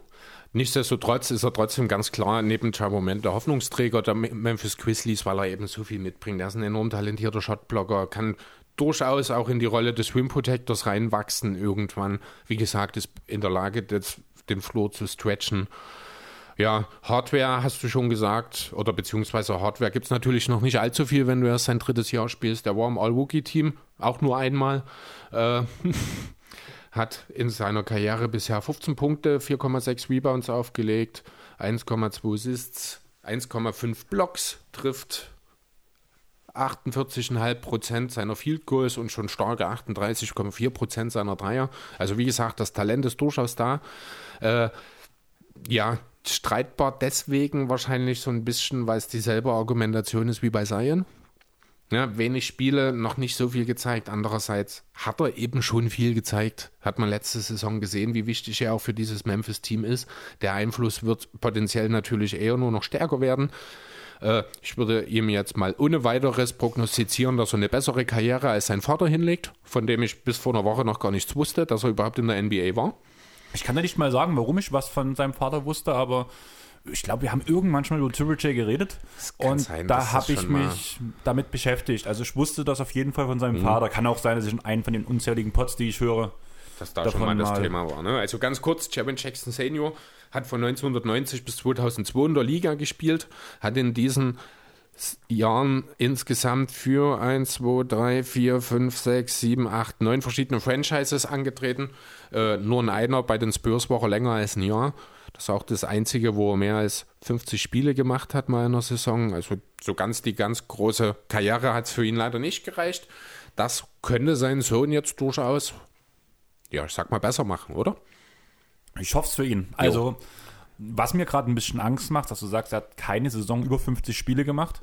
Hm. Also, was ich allerdings nicht weiß, ist, ob das verletzungsbedingt ist. Oder, also ich glaube eher nicht, wenn ich ehrlich sein soll, wenn wir so durchgehen. Im ersten Jahr hat er 28 Spiele in 6 Minuten gemacht, im zweiten Jahr 5 Spiele mit 10, 34 mit 10 Minuten, 29 mit 10 Minuten, kein einziger Start dabei gewesen. Dann war er in seinem fünften Jahr in Philly, da hat er einen Start in 21 Spielen, hat 12 Minuten gespielt. Wie gesagt, nur der Stint, die vier Jahre bei den Spurs, da ist er dann auch schon 30 gewesen. Da sind dann die Minuten mal hochgegangen, da hat er auch mal ein Jahr 82 Spiele gemacht. Das waren auch seine höchsten Minuten mit 27, das war 97, 98. Einmal ist er noch in ähnliche Peri äh, Gefilde gekommen, zwei Jahre danach. Da hat er 81 Spiele gemacht und 21 Minuten gespielt. Aber ich glaube, alles in allem, ohne dass ich es jetzt weiß, glaube ich eher, dass es für Jaron Jackson Senior vielleicht nicht ganz für eine etablierte Rolle in der Liga gereicht hat, äh, dass das eher eine Talent- eine Verletzungsgeschichte ist. Würde ich hier zumindest aus den Werten deuten. Okay. Bist du soweit Gut. durch oder was? Jo, also ich denke, wir können weitergehen. Platz 8. Wenn du jetzt nicht wissen würdest, wer Platz 8 ist, Chris, hm. was würde dir der Spitzname Spicy P sagen? An wen würdest du denken? Ja, mittlerweile denke ich sofort an den richtigen. Ja, willst du jetzt, dass ich den Namen schon sage? Also ich habe jetzt mittlerweile auch keine Alternative mehr im Kopf, wenn ich Irgendwie Spicy muss P ich höre. sagen, jedes Mal, wenn ich irgendwie Pi höre, sei es Pandemic P, Playoff so, du P. immer ich bin bei immer bei Paul George, wenn ich ein P irgendwo höre bei einer Abkürzung. Okay. Und bei Spicy P sind wir aber nicht bei Paul George, sondern bei Pascal Siakam. Jo. Weißt du, was die Eltern sich von ihm gewünscht hatten, als er noch nicht zum Basketballer geworden ist? Du meinst, was sie für ihn sich gewünscht haben, was ja, seine Karriere was der angeht? Wille seiner Familie war, was er machen soll. Also spontan würde ich jetzt sagen, Anwalt oder Arzt. Ein katholischer Priester. Ach du meine Güte. Der kommt aus einem also ist selber getauft. Ah, gut, Kamerun, ne? Ja, ist ja, mhm. ja, stimmt. Katholisch halt mhm. und er war halt immer, also wie nennt sich das bei uns? Ich komme gerade nicht drauf. Ähm, was meinst du? Also ich weiß, dass, ich weiß nicht, ob das wirklich der konforme Begriff ist, aber damals hieß das in meiner Grundschule so Christenlehre. Heißt das noch so? Keine Ahnung. Kann sein. Konfirmation? Na, das ist, ist das, was das, das, das, die Konfirmation ist, das Pardon zur Jugendweihe. Zur Jugendweihe, genau. Und aber die, die, Konfirmation kriegst du ja nur, wenn du in die Christenlehre, so hieß, hieß das, das, bei uns so, oder Sonntagsschule okay. nennt die, ich glaube in den amerikanischen Serien wird Sonntagsschule genannt. Ja. Auf jeden Fall war er da halt sehr weit dabei, war auch mhm. immer engagiert weswegen sich die Eltern, und auch in Kamerun ist es ja so, dass ja die Eltern eigentlich noch relativ viel bestimmen, was das Kind irgendwann mal macht. Sei es auch Ehe und so weiter und so fort. Äh, ganz kurz, weil ich es gerade zufällig sehe, weil es ins Bild passt, die High School, die Gods Academy in Louisville. Ne, also Gods, die Akademie von Gott sozusagen. das ist die Highschool in Texas, bei der er war. Ich sehe es ja gerade, das passte gerade gut rein. Hm, ja, das habe ich noch gar nicht mitbekommen. das ging mir völlig unter. Auf jeden Fall war er halt immer sehr engagiert in, in der Kirche, sage ich das mal so, wo er war. Ja. Und deswegen wollten die Eltern ihn eher als Priester sehen, als als Basketballer. Okay. Ende vom Lied, seine ganzen Geschwister, er hat früher selber viel Fußball gespielt. Und seine Brüder haben aber alle Basketball gespielt. Dementsprechend ist er auch irgendwo immer mit Basketball in Berührung gekommen, hat relativ spät als Basketballer auch angefangen zu spielen. Und Das hat man häufiger bei afrikanischstämmigen Sch- Basketballern, oder? Embiid ist ja ein ähnliches Thema. die Talentierten zumindest. Ja, nee, also auch so ein Embiid ist ja, ich glaube, erst mit 16 zum Basketball gekommen. Das liegt natürlich auch viel daran, dass die Infrastruktur in Afrika einfach nicht gegeben ist und Talente halt auch viel, viel später, als das in Europa oder in den USA der Fall ist, entdeckt werden. Ja, aber bei dem Punkt ist es ja einfach, also ich weiß nicht, wie bei Embiid die Vergangenheit ist, aber Pascal hatte ja, blöde gesagt, seine Brüder, die schon beim Basketball waren. Also hätte er relativ, er hätte eher anfangen können. Naja, ja, aber er muss ja trotzdem entdeckt werden. Das eine ist ja, das Basketballspielen, das kann man letzten Endes auch hier auf Dresden münzen. Das muss gar nicht mehr in Afrika sein. Ne? Wenn wir jetzt hier beim Wald- und Wiesenhof äh, Basketball spielen, dann entdeckt uns ja deswegen noch lange niemand. Aber die Chancen in Dresden sind natürlich höher, weil tendenziell eine, ich sag einfach mal, höhere Scoutdichte vorliegt und auch das Netzwerk und die Infrastruktur viel besser ist, als es eben in Afrika, wahrscheinlich egal, wo du da hingehst, sobald du ein bisschen weiter südlicher dich bewegst. Ähm, und dadurch hast du natürlich in Afrika viel geringere Chancen, frühzeitig entdeckt zu werden. Genau. Also gebe ich dir recht. Ja. Entdeckt wurde er schlussendlich beim Basketball Without Border, Borders, Borders? Hm. bei der Talentsichtung davon, weshalb er sein College-Stipendium kostenlos bekommen hat. Okay. Und nach seinem College ging er danach äh, zur New Mexico State University, genau. Wo er danach, Das ist das College, Das die ist New das College, Mexico genau. State. Ja. genau, irgendwie war ich gerade komplett raus. Dann wurde er ja im Jahr 2016 16? an 27. Stelle gepickt. Hat aber das erste Jahr fast nur in der G-League verbracht und ist erstmal direkt zum G-League-Meister geworden in seinem einem Jahr dort. Unter Nick Nurse, oder? Unter Nick Nurse. Und wurde Finals MVP. Cool. Also die hohe Zukunft war eigentlich vorbestimmt. Man hat ihn danach relativ schnell den Kader geholt. Am Anfang hat er noch relativ wenig Minuten gesehen, mit 15 Minuten pro Spiel im Vergleich zu jetzt. Hat in den 15 Minuten auch bloß 4,2 Punkte gemacht, kann man dazu sagen. Ja, das ist ja auch das Rookie-Jahr, wo er halt auch noch viel in der G-League unterwegs war. Genau. Und ja, aber er hat sich halt gemacht, ne? Ja, ging danach stetig bergauf, sowohl die Minuten als auch alle anderen Werte. Da ist er nicht umsonst dann auch mal äh, Most Improved Player geworden, hat er letzten mal. Endes. Ja, das ist Jahren. übrigens auch so eine Sache, wo ich endlich mal möchte, dass den jemand zweimal gewinnt. Siakam wäre ja durchaus relevant gewesen letztes Aber du Jahr. wolltest Ingram. Aber ich wollte, ich bin auch immer noch überzeugt davon, dass Ingram den verdient hat, weil er einfach eine bessere Most Improved Saison als Siakam gespielt hat. Aber äh, ja, unabhängig von Siakam möchte ich einfach mal, dass jemand zweimal Most Improved Player wird. Ja, gebe ich dir vollkommen recht, weil es einfach eine mega coole Entwicklung wäre. Was ich halt cool finde, ist, dass er in den wenigen Jahren, mit gerade mal vier Jahren in der Liga, in seinem dritten Jahr, nein, in seinem zweiten Jahr, in seinem dritten Jahr, in seinem dritten Jahr direkt Meister wurde, als zweite Geige. Bin ich gerade falsch? Nein, ist richtig, ne?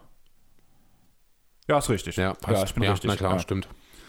Und das als zweite Geige im dritten Jahr NBA-Champ ist auch eine Leistung, die nicht viele vorzuweisen haben, bin ich der Meinung. Mm, Absolut, gebe ich dir natürlich recht. Man muss allerdings auch sagen, dass natürlich die Umstände in Toronto perfekt waren. Ne, Also ich glaube, es hatte nie eine zweite Geige wirklich schwieriger oder einfacher. Man hatte Kyle Lowry, wo man durchaus argumentieren kann, ob er vielleicht auch eher die zweite Geige war. Man hatte mit Gasol und Ibaka halt entsprechend Big Men, die auch sehr gut da äh, reingepasst haben. Dass äh, Siakam ja doch so seine Problemchen hat, wenn die Defensive auf ihn fokussiert ist. Das ist halt auch so ein Punkt, damals kam so ein bisschen aus dem Nichts. Ja, doch, kann man schon so sagen. Ne? Er Jetzt- war eigentlich schon die zweite Geige, vor allem in den Playoffs. ja, schon. Aber man hat ihn von Gegnerseite vielleicht noch nicht unbedingt so wahrgenommen. Jetzt wird die Gameplan gegen ihn und dann merkt man dann halt schon, dass doch hier und da dann vielleicht doch die Grenzen ein bisschen eher erreicht sind, als man das vor eineinhalb Jahren noch dachte. Ich finde, das merkt man jetzt. Weil in dem Jahr, von dem wir gerade geredet haben, das, das Championship-Jahr, da hatte ihn niemand auf dem Schirm. Genau. Sprich, es, kon es konnte noch niemand gegen ihn Gameplan. Das Jahr darauf, wo er so gut gespielt hat, wo es um, die, um den zweiten MIP-Titel, blöd gesagt, ging, hatte ihn niemals als niemand als erste Geige auf dem Schirm. Richtig. Sprich, man hatte auch noch keinen direkten Gameplan gegen das Spiel, was sie danach bringen würde. Und dieses Jahr merkt man einfach, wo es auch nicht so gut läuft für ihn, dass die Leute sich dran gewöhnt haben oder Die Gegner sind vorbereitet. Auf ihn. Ja. Und deswegen gibt es einen Rückschritt im Punkto Punkte, Effizienz und allem drum und dran. Also er spielt ja Also ja, vor allem also Effizienz. Er trifft jetzt 23 Prozent seiner Dreier. Das ist richtig, richtig nicht gut.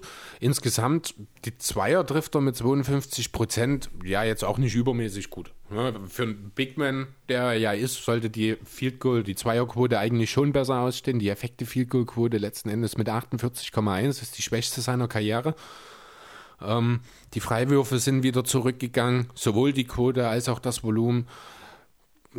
Die Rebounds, die Assists, die sind weiterhin gestiegen, aber ja, also rein effizienztechnisch, glaube ich, haben wir jetzt fast schon sind wir an dem Punkt, wo wir Pascal Siakam in seiner besten Rolle schon gesehen haben. Er wird wohl kein Franchise-Player werden. Er wird wohl kein MIP mehr werden. Das auch nicht, ne?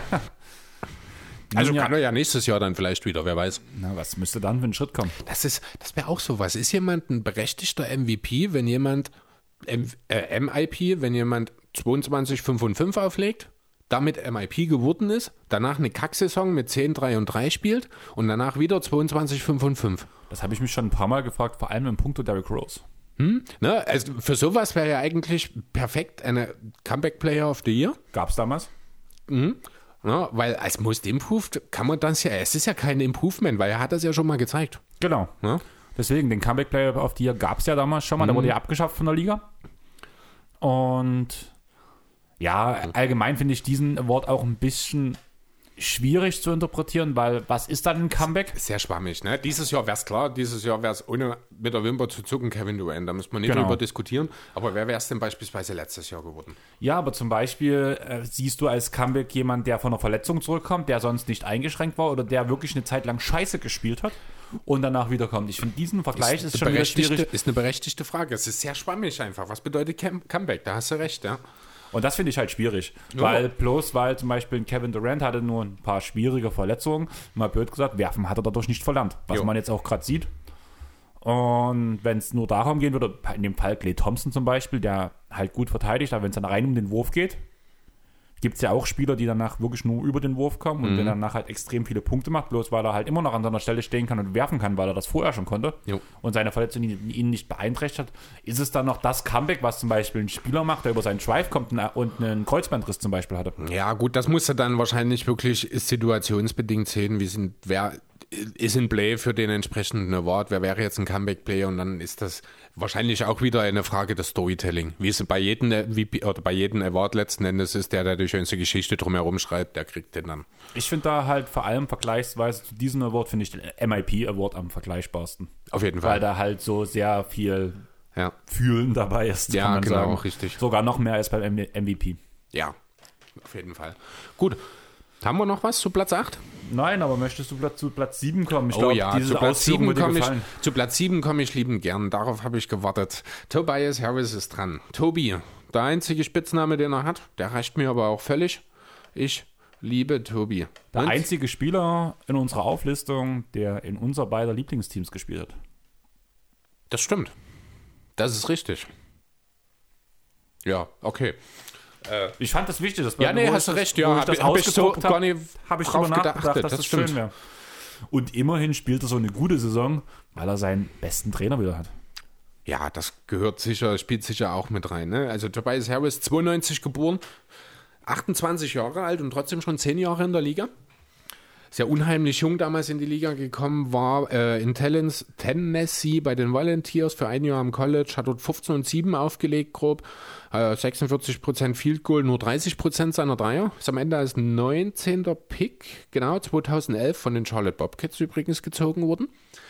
Ähm, wurde damals im College als so eine Art Point Forward bereits eingesetzt. Also ist ein Spieler, der relativ groß ist, weniger jetzt die Passing Skills hat, äh, zumindest was das Kreieren für andere angeht, als Kette, als äh, Glied in einer Passkette funktioniert er super, nur halt das effektive Kreieren für andere, das ist nicht ganz sein Ding, muss er in Philadelphia zum Glück aber auch nicht und musste er auch äh, bei den Clippers relativ wenig, weil dort auch relativ gute Mitspieler da entsprechend dabei waren. Ja. Was hast du gerade über die Clippers-Mitspieler gesagt? Ja, Das was das angeht, was die, die, das Teamgefüge angeht, meine ich jetzt. Das hat ja gut funktioniert und dann hat halt jeder so seinen gewissen Teil am Spielaufbau mit übernommen und dadurch. ich würde sagen, du hattest in dem Kader keinen einzigen Spieler, dem du das Vollzeit anvertrauen konntest, außer vielleicht du Williams zu der Zeit noch. Genau, und dadurch hat sich halt verteilt. Genau. Darauf wollte ich hinaus. Genau, das ist halt jetzt bei den Sixers ist das ja ganz anders. Er muss Harris nicht viel selber kreieren, zumindest nicht für seine Mitspieler, weil da hat, hast du eben einen Simmons in erster Linie, der das macht, da hast du einen Embiid, der dazu in der Lage ist. Ja, und deswegen kann sich Harris wunderbar auf seine Rolle als zweiter Scorer hinter Embiid konzentrieren, macht das in dieser Saison so effizient, wie er das, ich weiß nicht genau, ich glaube noch nie gemacht hat. Jo, und ist dabei gleichzeitig wahrscheinlich der Spieler in der Liga, der nach Trevor Ariza und Luke Whitnauer am meisten getradet wurde.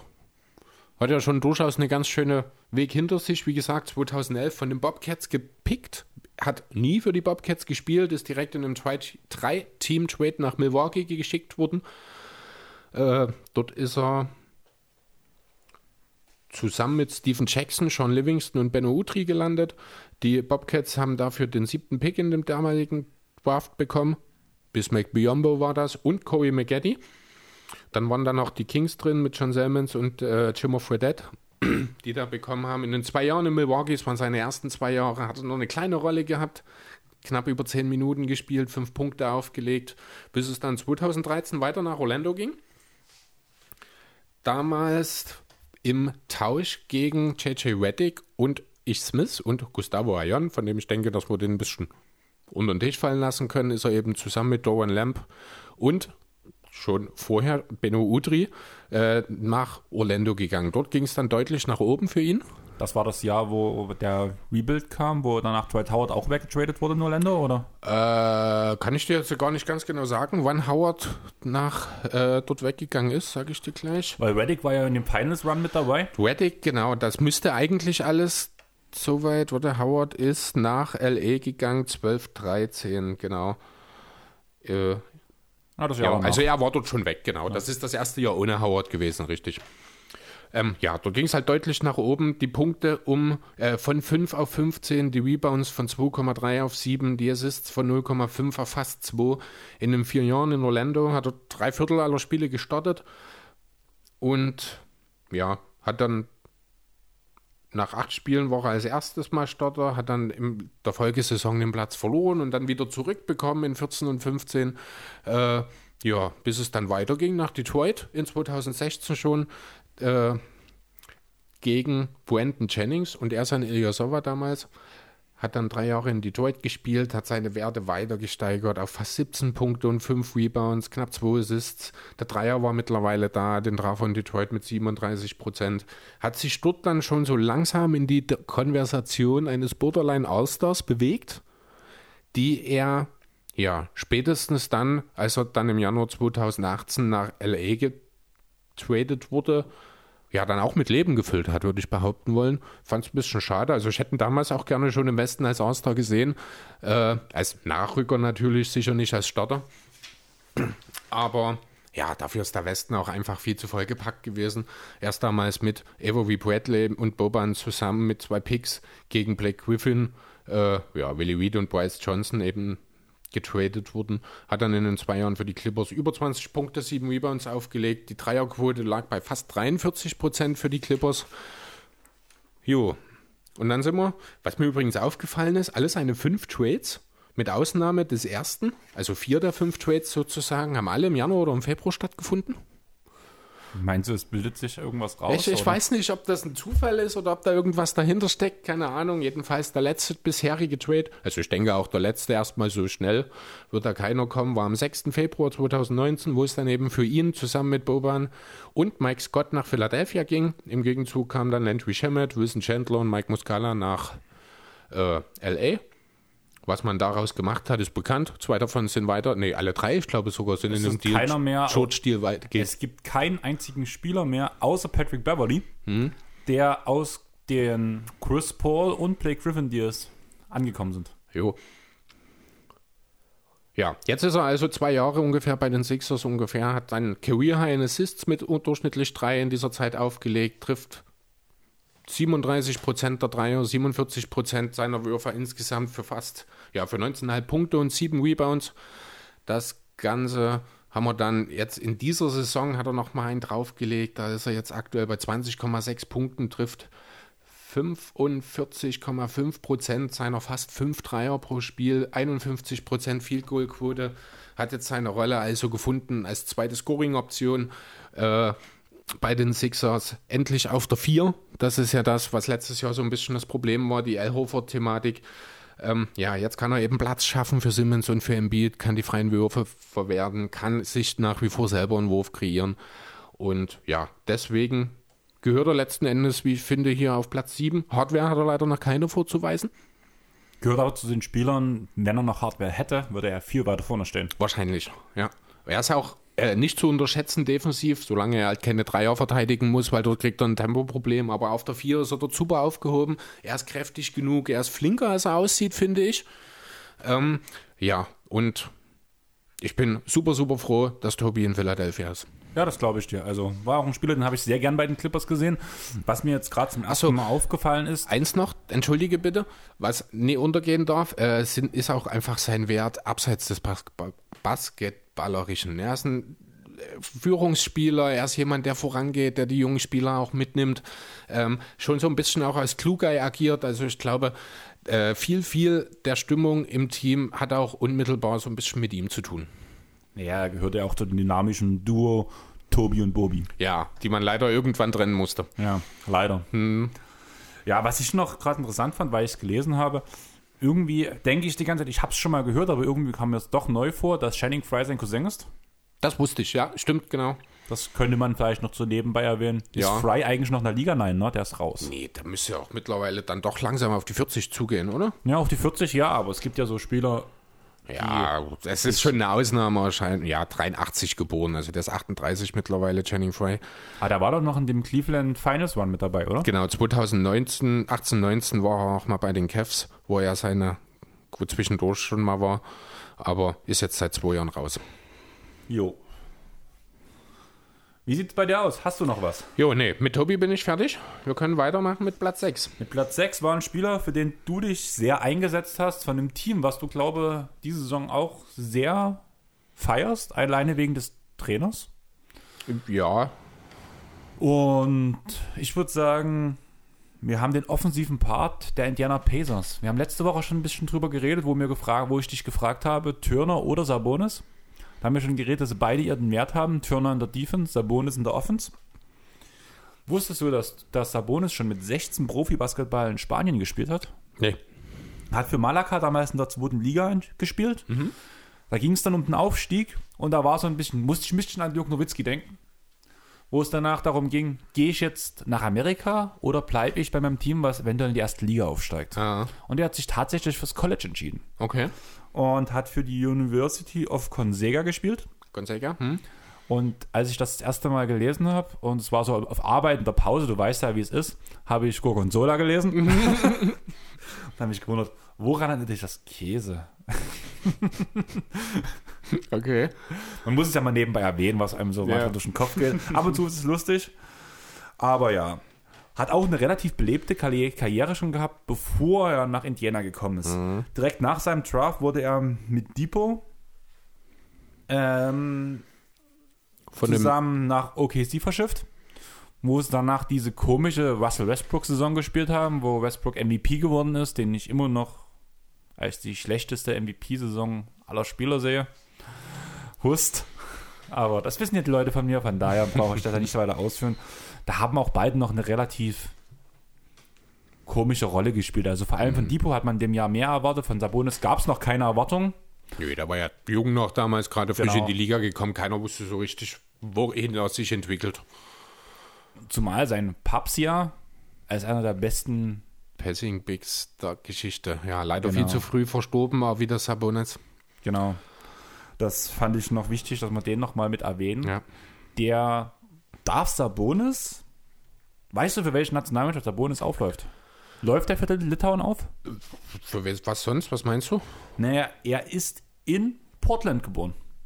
Ach so? Ja, Das fand ich recht interessant. Ah, ja, gut, na, Da klar, Adidas- weil Papa in Portland gespielt hat genau, seinerzeit. in dem ja, Jahr. stimmt, also Adidas hat ja auch ein bisschen hin und her gewechselt, war ja Ja. auch nicht bloß bei Portland. Aber wo Domantas geboren wurde, war er gerade in Portland. Und deswegen darf er auf jeden Fall für Amerika spielen. Ob er es macht, kannst du gerade rausfinden.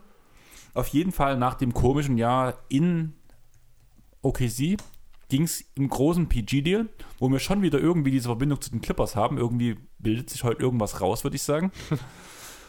ging es nach Indiana. Hat auch ein paar, also was heißt ein paar Jahre, ein Jahr gebraucht. Es gab natürlich direkt einen Leistungsschub, kann man sagen, aber so richtig gut war er trotzdem nicht in den ersten Jahren, kann man ja ganz ehrlich sagen. Hat zwar schon 35% von der Dreierlinie geworfen und ähm, 50% von der, außer, also gute 50% von im Zweierbereich. Aber so richtig gut fand ich ihn zu der Zeit noch nicht. Aber dann sind wir wieder bei dem Punkt, ähnlich wie bei Pascal Siakam, dass er sich von Jahr zu Jahr deutlich gesteigert hat, bis zu dem Punkt, wo wir jetzt sind, wo wir sagen, er ist der sechstbeste Power Forward in der gesamten Liga. Jo. Und er ist übrigens litauischer Nationalspieler. Okay. Da haben wir das auch geklärt. Er wurde damals nochmal kurz zurück, weil das habe ich nicht erwähnt, an elfter Stelle gepickt. Das war relativ zeitig, hätte ich gar nicht so auf dem Schirm gehabt, muss ich sagen, von Orlando halt.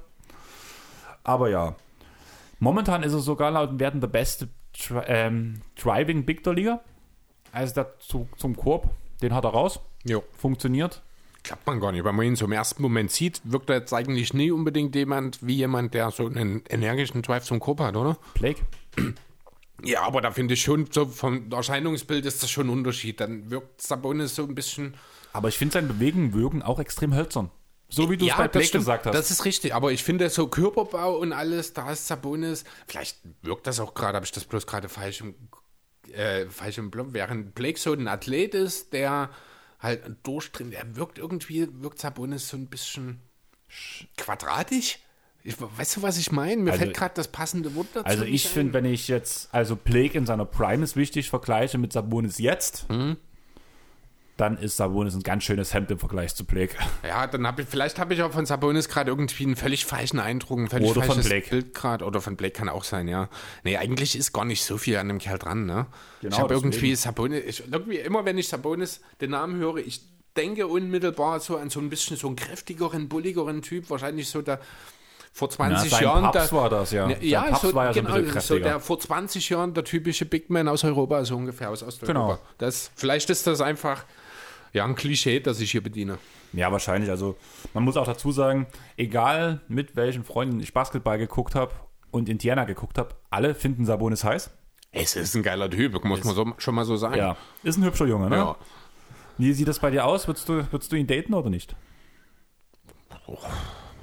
Ja, wenn ich auf Männer stehen würde, würde ich bestimmt die Nee sagen, wenn er vor mir steht. Ja, wenn er cool ist und danach auch Geld verdienen, wenn du nie auf Männer stehen würdest. Das Du kannst das ja ausnutzen, Chris. das kommt drauf an, was für mich rausspringt. Ja, Geld wahrscheinlich. Mehr ist das müssten wir schon vorher klären.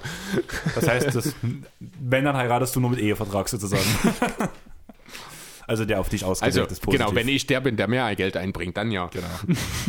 Mehr Also Geld wahrscheinlich eher nie. Naja, Ähm, sonst brauchst du ja keinen Ehevertrag machen, wenn ich weniger Geld einbringe. Ein, wieso? Du kannst im Ehevertrag ja festhalten, dass du sein ganzes Geld bekommst, wenn im Falle einer Trennung. Ja, gut, das ist dann, also dann, welcher Ehemann würde das unterschreiben oder welche Ehefrau? Na, ich meine, ohne Ehevertrag ist es ja dann normalerweise, dass du 50-50 rausgehst. Deswegen wollen ja die reichen Teile der Ehe dann immer den Vertrag.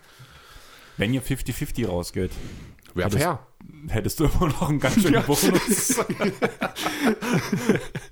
dann könntest du wahrscheinlich mich auch trotzdem noch durchs Leben mitschleppen. Ich denke, ich könnte für eine kleine Wohnung, könnte ich dir dann gönnen wahrscheinlich. Genau, Ja. können wir dann noch Wir ewig könnten uns zusammen. ein Studio aufbauen. Genau, wir können dann für ewig. ein- Wo artet das schon wieder gerade Oh mein aus? Gott, ja. Ich muss unbedingt den Kerl mal anschreiben.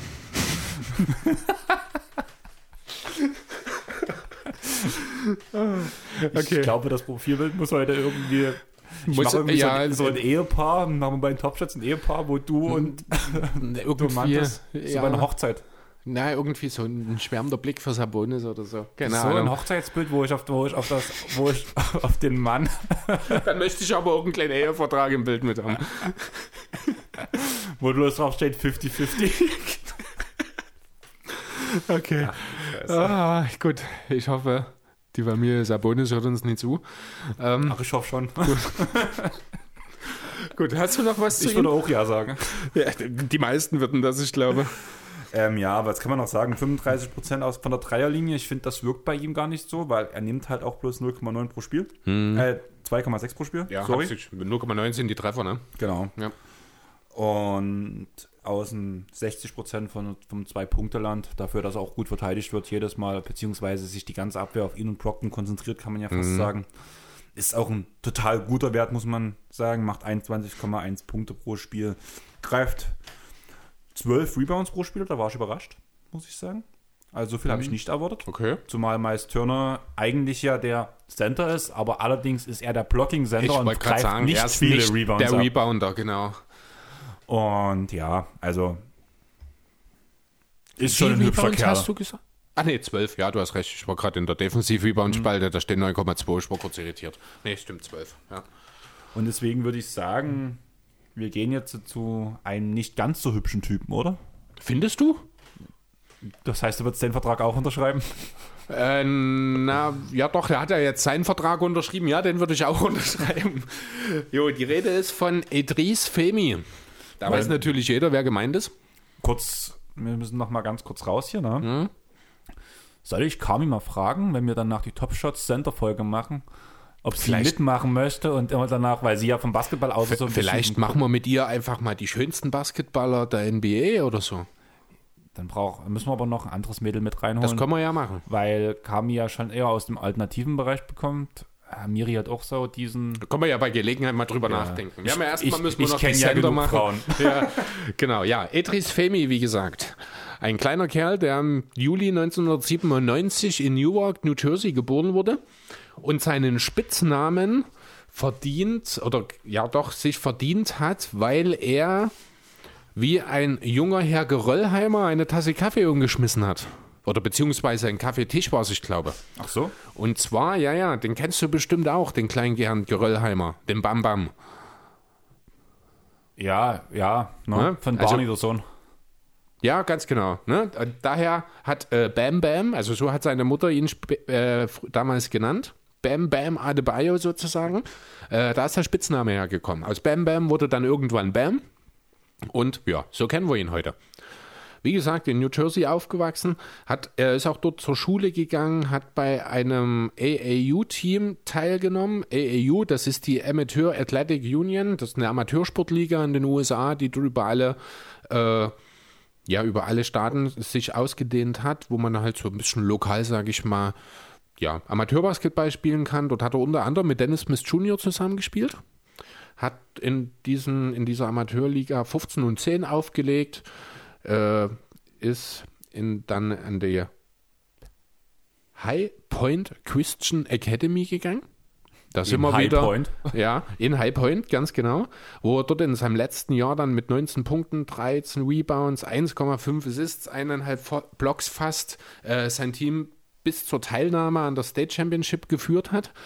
Ähm, erst dann 2016 eben nach seinem Highschool zum North Carolina Mr. Basketball gewählt wurden. Er war ein McDonald's All-American und galt als einer Top 5 Recruit und Top 2 Power Forward der 2016er Highschool-Klasse. Interessant fand ich, dass er ein kleiner Nerd ist, muss ich sagen. Denn er wurde mal zum Nike Hoop Summit eingeladen und hat es abgelehnt. Weißt du warum? Nein, Weil er lieber für einen Chemietest gelernt hat. Dein Ernst?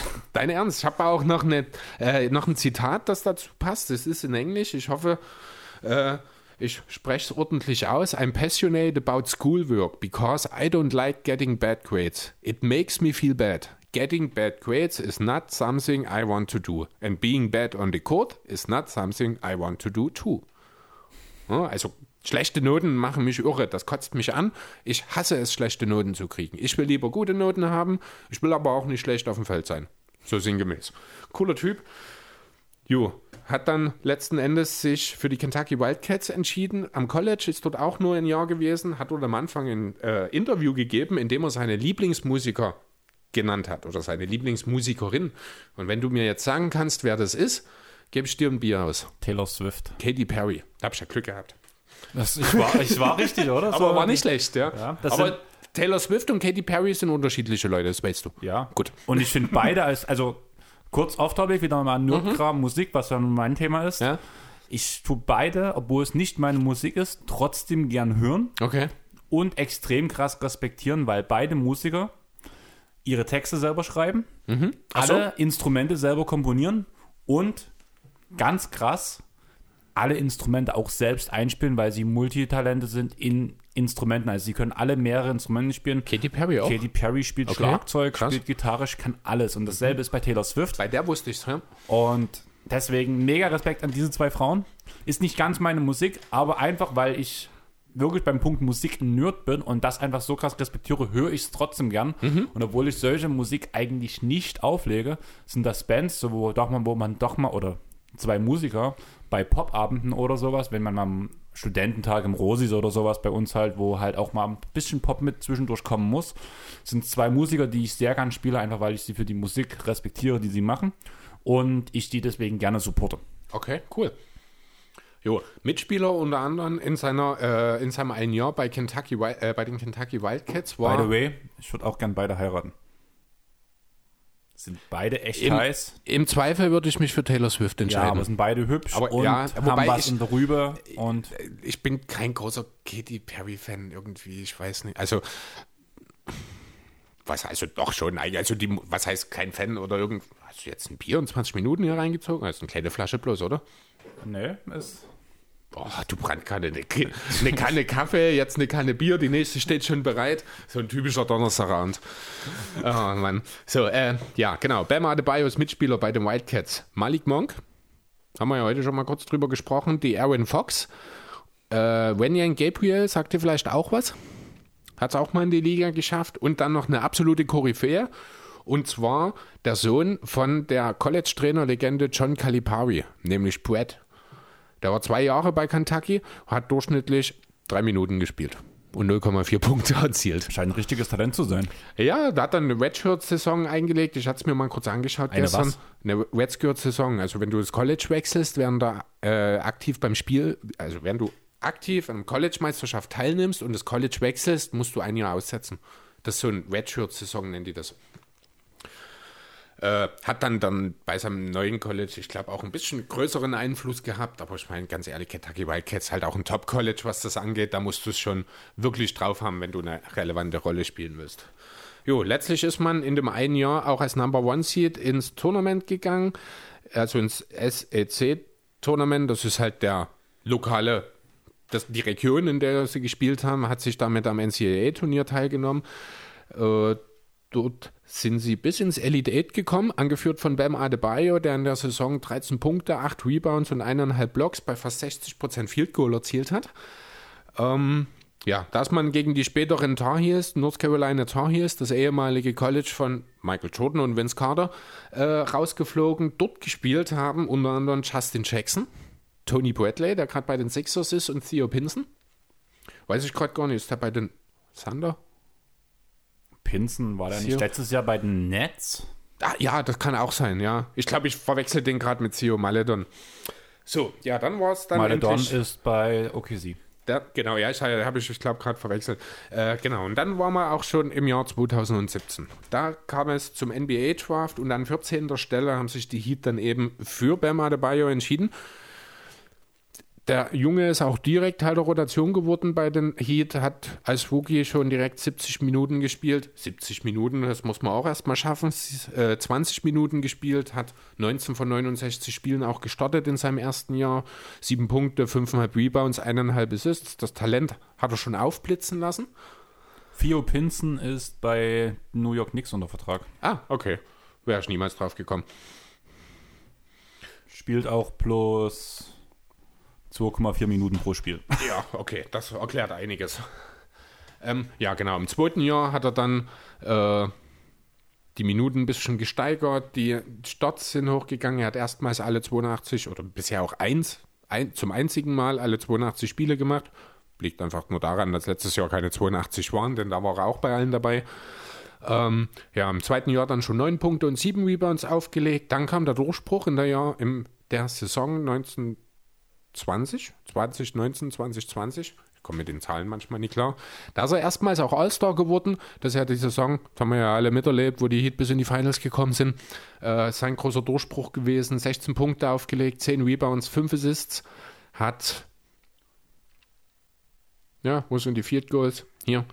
55,7% seiner Field Goals getroffen, ist in dem Jahr dann All-Star geworden erstmals. Er ist All-Defense Second Team gewählt worden, wurde Zweiter äh, in der Rangliste des Most Improved Player und Fünfter in der Rangliste des Defensive Player of the Year. Hat also dann in dieser, in der letzten Saison seine erste Hardware kassiert. Ja, Karrierestatistiken sehen bisher so aus: 11 Punkte, 8 Rebounds, 3 Assists jeweils knapp unter einem Stil und Block bei 55% Field Goal. Das, woran er noch arbeiten kann, darf und wahrscheinlich auch sollte, sind die Dreier. Die trifft er im Karriereschnitt mit 17%. Der hat aber auch im Karriereschnitt nur 0,2 genommen pro Spiel. Trifft jetzt diese Saison 40%, nimmt ja jeden dritten Spiel einen Dreier. Also die Quote stimmt, wenn das Volumen wird dann wahrscheinlich im Laufe der Zeit auch kommen, denn die Wurfbewegung sieht gut aus, den Midranger trifft er schon ganz gut, ist eigentlich nur eine Frage der Zeit, bis Bam Adebayo auch einen soliden Dreier mitbringt und dann stehen ihm alle Tore offen. Auf jeden Fall. Also Bam ist halt auch so ein Spieler, wo ich finde, er ist dieser neue Big Man, den man gerade in der Liga immer sucht. Zumal die meisten Playmaking Big Men haben ein riesen Defense-Problem. Ja.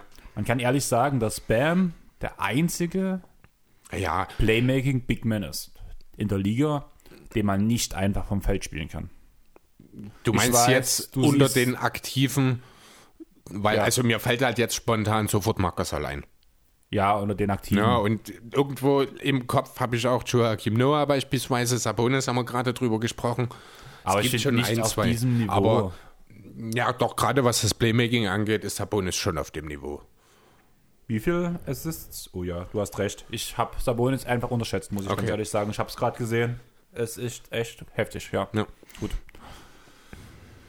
Jo. Aber ich verstehe deinen Punkt und auch Sabonis hat natürlich bei weitem nicht den defensiven Einfluss, den ein Adebayo hat. Genau. Hast du noch was? Äh, nicht dazu. Dann hoffe ich, dass du mir nicht böse bist, wenn wir noch eine kleine Pause machen, weil ich muss dringend auf Toilette. Ist mir recht. Und dann hören wir uns gleich wieder. Bis dahin, gleich.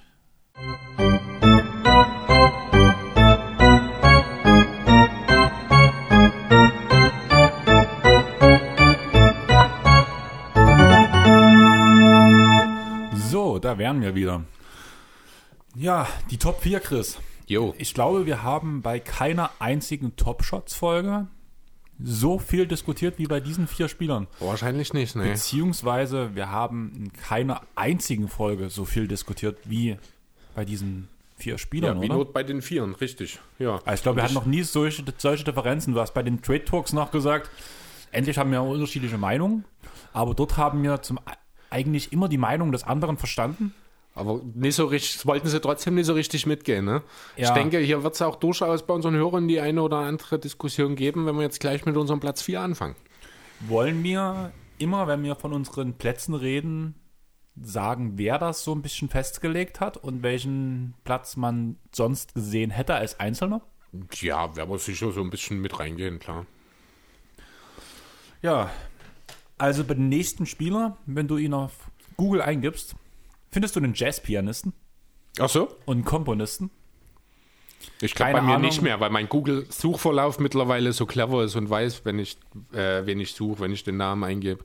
Vielleicht, weil ich auch sehr viel Musik google, hat es mir den Jazzpianisten ist angezeigt. durchaus möglich, ja. Mit dem Verweis, es gibt auch einen Basketballer mit demselben Namen. Okay, nee, bei mir kommt direkt ähnlich wie, weil ich halt jede Menge NBA-Player schon gegoogelt habe. Deswegen werden bei mir auch schon bei mehreren Personen mit demselben Namen eigentlich immer direkt die Basketballer angezeigt. Jo, war ein Number One Pick. Jo. New Orleans Hornets. Mhm. Fand ich sehr interessant, das hatte ich gar nicht mehr im Blick, dass das tatsächlich noch die Hornets waren. Das waren noch die Hornets, ja. Ein Und Jahr. jeder Basketball-Interessierte, der nicht so dumm ist wie ich, weiß jetzt, dass es natürlich um Marshall geht. Um wen? Was? Um den Martian. Anthony Martian Davis. Ach, Martian, ja, der zweite Vorname. Genau. Stimmt, siehst du, den hatte ich gar nicht auf dem Schirm. Stimmt. Martian. 27 ja. Jahre alt. Noch. Noch. Und ja, was will man alles dazu sagen? Also, er war eine Ikone auf dem College. Jo. Also, er hat alle Rekorde gebrochen, wurde in einem Jahr College MVP, College Depoy Player, College Freshman of the Year und Meister. Wird wohl nicht so viele geben, die das geschafft haben. Ja.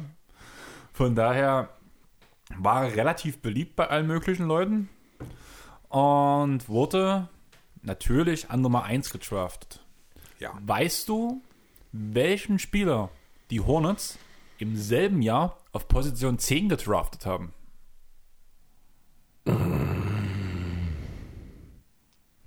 Klar, habe ich vorhin gesagt, das ist Bismack gewesen. An Nummer 10 nicht. Nee, das war ein anderes Jahr. Das war später. Nee, wen denn? Austin Rivers. Die haben zusammen ah, gespielt. Ach so, ja, stimmt, na klar, der ist ja auch bei den Hornets damals noch äh, in die Liga gekommen, stimmt. Ja, und wir haben vor uns von ähm, Ich war, jetzt war wieder doof, ich habe bei Bismack, da war ich schon wieder bei den Charlotte Hornets, die damals noch die Bobcats waren. Ich komme ein bisschen durcheinander heute mit bist- meinen Begriffen. Du bist ab und zu mal doof. Ja, verstehe das ich stimmt schon, allerdings. Gut. Wir haben vor uns von so ein paar Sachen geredet, die man in der Vitrine stehen haben, hat. Hat er schon ein bisschen was, Hat er ne? ein bisschen was. Ja, erst einmal Meister, siebenmal All-Star, viermal All-Defense-Team. Danach All-Star-MVP wurde er in einem Jahr. Das hatte ich gar nicht auf dem Schirm, muss Ich ich, ganz nicht. ehrlich sagen. Nee, ich auch nicht. Dreimal Block-Champion, viermal All-NBA und er wurde auch leider nur einmal All-Rookie. Ja, Rookie. ach Mensch. Aber er ist gar nicht Rookie of the Year geworden? Ja, das sehe ich auch gerade. Willst du mal checken, wer es in dem Ich Jahr check wurde? das mal kurz, ja. Weil ich bin auch gerade überrascht. Ist er, nee, warte mal. Er ist 2011 in die Liga gekommen? Ja. Nee, ist er 12? Nee, 2012 in die Liga gekommen. Jetzt war ich kurz irritiert. Ich habe hier, deswegen war ich schon völlig irritiert, weil ich gucke hier die ganze Zeit auf den Recruiting Rank, die Nummer 1. Das ist ja aber sein Highschool Recruiting Rank. Deswegen war ich schon völlig im falschen Jahr die ganze Zeit. Äh, ich check mal kurz. Warte, mal, Rookie of the Year 2012. Ist das nie Rose? Kann sein. Check ich kurz. Oder war Rosny 11? Kann auch sein. Ich check das kurz. Mach du weiter. Du checkst das kurz, ja. Was soll man sagen? Am 21. Februar 2016 Blake, oder? Nee, Kyrie. Blake, Kyrie. Kyrie, Kyrie ist na richtig, klar, Blake war stimmt. das vorher vorher. Kyrie war davor, stimmt. Äh, Blake, oh Gott, meine Güte. Ich sag gar nicht mehr heute besser. SG, er hat einen Rekord aufgestellt und nur drei andere Spieler tragen diesen Rekord auch. Es gibt drei Spieler, die besser waren als er, blöd gesagt. Okay. Es geht darum, ein Spiel mit 50 plus und 20 Rebounds. Aha. Er hat 59 Punkte und 20 Rebounds gegen die Pistons am 21. Februar 2016 gemacht. Solide, Das sollte man erwarten von dem guten Big Man, oder? Ja. Also, so Standardwerte. denke ich. Macht ihr Bismarck Biombo jeden Zweimal Abend. in der Woche. Genau. die anderen beiden, die das nur geschafft haben, sind wer? Will Chamberlain? Und? Bill Russell. Nein. Nee, ist es Nein, nicht? nein. Dann, ähm, ja, Bill Russell würde ich irgendwie trotzdem nennen. Nein. Aber das ist, das fehlen die Punkte. Dann sind wir wahrscheinlich bei Shaq. Shaq, genau. Und dann sind wir, ich schätze mal schon noch bei einem anderen Sender auch, oder? Power Forward Center. Oh, okay. Wie lange her? Ich würde sagen 80er, 90er, ich bin nicht sicher. Oh Gott, buh. Ich glaube sogar Ist das nee, 90er? Ich Kareem? glaube eher 90er. Kareem? Weber. Chris Webber, ja, Chris Webber. okay. Ja, Ist dann 90er, sogar oder? 2000er sogar. Der war bei den Spurs, oder? Ich bin Nee. Kings. Kings war Und das von lange bei den Kings gewesen, dort All-Star, die legendäre Serie gegen die Lakers, die so verpfiffen wurde, um Peja Stojakovic und Jason Williams, das sind die Kings, Chris Webber Kings. Kurz danach ist er dann nach Philadelphia gegangen, mit einem dicken Free Agent Deal, aber hat sich dann am Knie verletzt und hat nie wieder seine, äh, ja, nie wieder das Niveau erreicht, was er vorher bei den Kings hatte. Okay. Jetzt habe ich noch eine Sache für dich. Wusstest du, dass Anthony Davis ein Patent an, oder zwei Patente angemeldet hat? Patente? Ja, Nee. also sich rechtlich was schützen lassen. Ah ja, also eine Ist ja Marke ein Patent. schützen lassen oder ja, ein Patent ist ja was, wenn du also Man darf eine Marke ist eine Bezeichnung, ne? Beispielsweise Deklar von Kawaii. Genau. Das ist eine Marke. Ja. Ein Patent ist, wenn du irgendwas entwickelst Ne, Klopapier. Das beste Beispiel immer wieder, wenn Klopapier. Es gibt ein Patent für eine Klopapierrolle. Kannst du dir das vorstellen? Nein. Es gibt das wirklich. Und das ist der perfekte Beweis dafür, wie man eine Klopapierrolle an der Wand anbringt. Nämlich so, dass das Ende nicht an der Wand ist, sondern in den Raum herein, damit man das Papier abziehen kann. Das ist auf dem Patent der Klopapierrolle sogar abgebildet. Okay. ähm, es wurden zwei Schlachtrüfe Okay. geschützt. Aha. Zum einen Fear the Pro Aha. Fürchte die Braue. Klar. und Rise the Pro. Hebe die Braue. Okay, das klingt eher nach einem Markenschutz. Das hat weniger mit Patent zu tun. Ja, okay, dann ist halt ein Markenschutz auf jeden Fall, war das halt so, wo ich mir dachte, Okay, ja. muss das sein? Ja, kann ich schon verstehen. Das ist eine, einfach das ist eine Gelddruckmaschine dann in solchen Sachen. Ne? Also ich meine, wenn du an Anthony Davis denkst, denkst du zuerst an die Monobraue. Das Ja, ist klar, sein unmittelbares Alleinstellungsmerkmal. Natürlich versuchst du dann, oder deine Agenten versuchen dann natürlich dort Geld draus zu machen. Ich Ja, glaube aber nicht, dass ehrlich- seine Idee war, das zu schützen. Ganz ehrlich, hast du schon mal den Schlachtruf Fear the Pro gehört? also natürlich jeder, jeder kennt Fear the Deer. Ja, oder vierte Beard. Genau. Aber Fear the Pro? Ja, es sind halt auch keine guten Schlachtrufe. Ja. Oh, Rise, hebe die Braue. Genauso blöd. Das ist richtig Ja. dumm. Also da haben sie sich nicht so richtig viel einfallen lassen. Da wäre mehr möglich gewesen. Stellt euch jetzt so einen Werbespot vor mit Anthony Davis, wo halt so zum Beispiel ein Werbespot für die Lakers, wo am Ende danach gerufen wird vom Stadionsprecher Raise the Pro. In dem Moment zoomt die Kamera in Großaufnahme Alle auf mit den, skeptischen Blick, weil sie die Augenbrauen nach oben ziehen. Nein, bloß auf Anthony Davis und Anthony Davis lächelt in die Kamera und hebt eine Braue. Betonung liegt auf, hebt eine Braue. Nein, auf jeden Fall fand ich das ziemlich suspekt, wo ich das gelesen habe. Ja. Aber ja, Anthony Davis war lange Zeit ein absoluter Liebling der Liga, muss man sagen. Ist er das nicht immer noch? Naja, er hat halt ganz schön viele Fans eingebüßt mit dieser ganzen äh, Ich will nicht mehr bei den Hornets, sp- äh, bei den Pelicans spielen Sache. Ja, er hat sicher nie alles richtig gemacht dort bei der Geschichte, aber sind wir mal ehrlich, also nachvollziehen konnte das doch jeder, oder? Naja, klar, also ich finde, diese ganze Anthony Davis-Geschichte war nachvollziehbar im Vergleich zum Beispiel zu Harden. Ja. Um nochmal kurz einen kleinen Hit abzulassen. Harden wurde, blöd gesagt, alles in den Arsch geschoben, was er haben wollte. Richtig. Und er hat trotzdem den Trade öffentlich gefordert mit, mit einem dicken Bauch. Ja. Während Anthony Davis halt, Vom Management im Stich gelassen wurde. genau, und danach irgendwann öffentlich den Trade gefordert hat, weil er gemerkt hat, es passiert einfach nichts. Ich sag nur Oma Ashik. Für aus. Ich kenne Omer Schick noch, aber das ja, war's. genau. Der hat mal ein gutes Jahr gehabt. Der hat eine komische Poison Pill Angebot damals mal bekommen von den Rockets. So, ja. Und hat dann danach, ich glaube, bei den Pelicans unterschrieben, weil man in ihm den perfekten Sender neben Davis gesehen hat. Der hat aber dann so schnell, so rapide abgebaut, hat noch drei Jahre lang das Capspace zugemüllt. Äh, ja, einfach nur als Beispiel dafür. Ich meine, der einzige wirklich brauchbare Spieler, den Davis in New Orleans hatte, das war True Holiday. Und Boogie ein Stück weit, aber das hat halt leider nie lange gehalten. ja, das war halt die Verletzung bei Boogie. Sonst Ja. hat das halt schon vor allem die beiden zusammen gut Ich hätte gepasst. das auch sehr gerne länger Ja. gesehen, muss ich sagen. Das sah auch cool aus. Ja. Also, man hat immer von den Twin Towers ja geredet bei ähm, Gobert und ähm, Favors. Mhm. Aber eigentlich waren die wahren Twin Towers schon. Davis und Boogie. Davis das wäre schon. Also die hätte ich wirklich auch gerne länger. Deswegen habe ich mich ja letztes Jahr so gefreut, dass Boogie bei den Lakers unterschrieben hat, auch wenn es dann nicht geklappt hatte. Äh, ich hätte die schon gerne im, zusammen im Frontcourt gesehen, weil das sind beides gute Passing Bigs auch. Ich glaube, die machen richtig viel Spaß. Ja, das denke ich auch. Auch. Aber ja, Anthony Davis ist halt schon immer eine Maschine. Also, er ist ja wirklich nach LeBron der meistgehypte Spieler gewesen, der so in die Liga kam. Jo. hat auch eigentlich immer seine Leistung gebracht. Klar, man ist immer wieder gegen die Golden State Warriors ausgeschieden und so weiter, aber wer will's denn verübeln? du hast schon gesagt, wenn True Holiday dein bester Spieler ist und jeder weiß, was wir beide zumindest von True halten, dass wir halt sehr viel davon halten, aber alles andere war halt, War halt nicht mehr da. genau. Das war einfach mehr, ging mit diesem Pelicans-Team einfach auch nie. Muss man schon mal so sagen. Und dann kann man es hoch anrechnen damals, wo sie die Trailblazers, kannst du dich an diese Serie erinnern? Erste Runde Trailblazers gegen die Pelicans. Die Pelicans waren der Upseed, also der untere Seed. Und, der, und sie haben damals die Trailblazers 4-0 gesweept. Weiß ich nicht mehr. Und danach in der zweiten Runde von den Golden State Warriors eine 4-1-Klatsche zu bekommen. Mhm. Ja, passiert. Also Und da das war ist ja auch Davis überragend passiert. in Mhm. dieser Runde. Also der einzige Grund, warum die Trailblazers gesweept wurden, wo auch schon in dem und CJ McCollum zusammengespielt haben, war AD. Ja. Und ich glaube, das beschreibt alles. Also zumindest jetzt, also klar, die beiden Spieler mit CJ und Dame haben nochmal extreme Schritte nach vorne gemacht.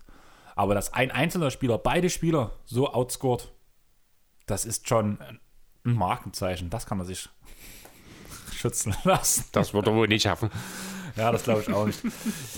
Ja. Würde dieses Jahr MVP? MVP? Nee. Würde dieses Jahr Depoy? Ich gehe davon aus. Ich muss sagen, auch wenn ich jetzt die Werte, klar, die Werte sind zurückgegangen. Ich habe irgendwie kein gutes Gefühl dieses Jahr. Ich finde, es gibt, also vor allem in der ganzen Award-Konversation, finde ich, gibt es dieses Jahr so viele verschiedene Namen, über die man reden kann. Also sonst hat man immer schon nach dem ersten Drittel der Saison, wo wir jetzt ja langsam angekommen sind, diese Aussagen zumindest, wo man schon ungefähr wusste, in die Richtung geht's. Da haben sich immer drei, vier Spieler beim Depoy schon herauskristallisiert, da haben sich drei, vier Spieler beim MVP herauskristallisiert. Ich finde, das ist offen wie nie. Ja, also so richtig die klaren Frontrunner gibt es jetzt bisher tatsächlich noch nicht in den einzelnen Kategorien. Es gibt überall so zwei, drei Spieler, aber die sich so ein bisschen rauskristallisiert haben. Äh, MVP-technisch sind momentan, ich glaube, Jokic und Embiid die einzigen, über die man reden muss, finde ich. Defensive Player technisch muss Wenn man. du gerade MVP sagst, zum Beispiel, da ist KD auch in der Konversation. Ja, stimmt, KD, aber KD hat Stephen halt zwei Curry. Superstars neben sich. Curry hat die Underdog-Konversation, einfach weil er Wird den abnormal nicht haben. Ja, aber das sind trotzdem die Namen, die momentan, also ich finde, du hast Ja, halt aber also, relativ- das sind alles James. Namen, das sind alles Namen, die in die Konversation gehören. Da gehören auch ein Paul George und ein Kawhi Leonard dazu, aber die sind für mich alle eine Stufe unter Jokic und Embiid im Moment. Ja, das will ich damit sagen. Ja, aber das, was ich ja gerade meinte mit diesem, es gibt so viele Kandidaten wie nie, ist einfach, dass halt über so viele gesprochen wird. Klar haben wir beide unsere eigene Meinung dazu und das beschränkt sich auf einen kleineren Kreis. Aber wenn man halt im Groß, das große und Ganze betrachtet, sind so viele Spieler in der Konversation wie nie.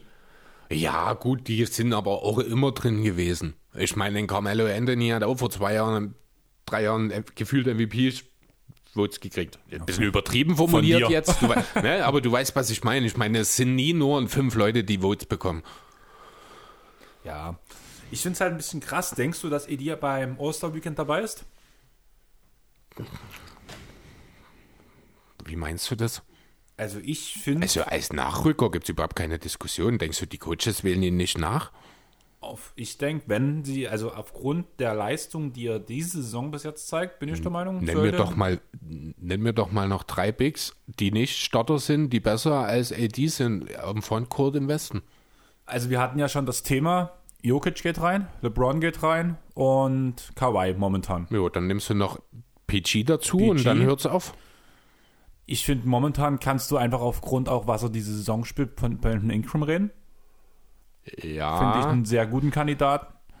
wird danach- aber, ich glaube, in der Wahrnehmung nicht, Ja, ich weiß, nicht zwingend aber- über AD gewählt. Ja, aber das ist halt dieses, ich Ja, gucke in aber die Vergangenheit, das ist halt, ich sehe es auch kommen, dass AD, Ne? Also ich sehe überhaupt keine Möglichkeit, dass AD nicht mindestens eine Reserve-Aster ist. Das ich verstehe gar nicht, warum du das Thema aufmachst, wenn ich ehrlich sein soll. weil ich finde, dass er dieses Jahr nicht verdient hat. Ich finde, er hat Also- diese Saison nicht verdient. Ja, Also 22 Punkte, 9 Rebounds, 3 Assists bei 52 Prozent aus dem Feld, finde ich, sind absolute All-Star-Werte. Die sind nicht so gut wie im Vorjahr, da hast du recht. Es gibt auch gefühlt 50 Leute, die 25 Punkte oder mehr scoren in diesem Jahr.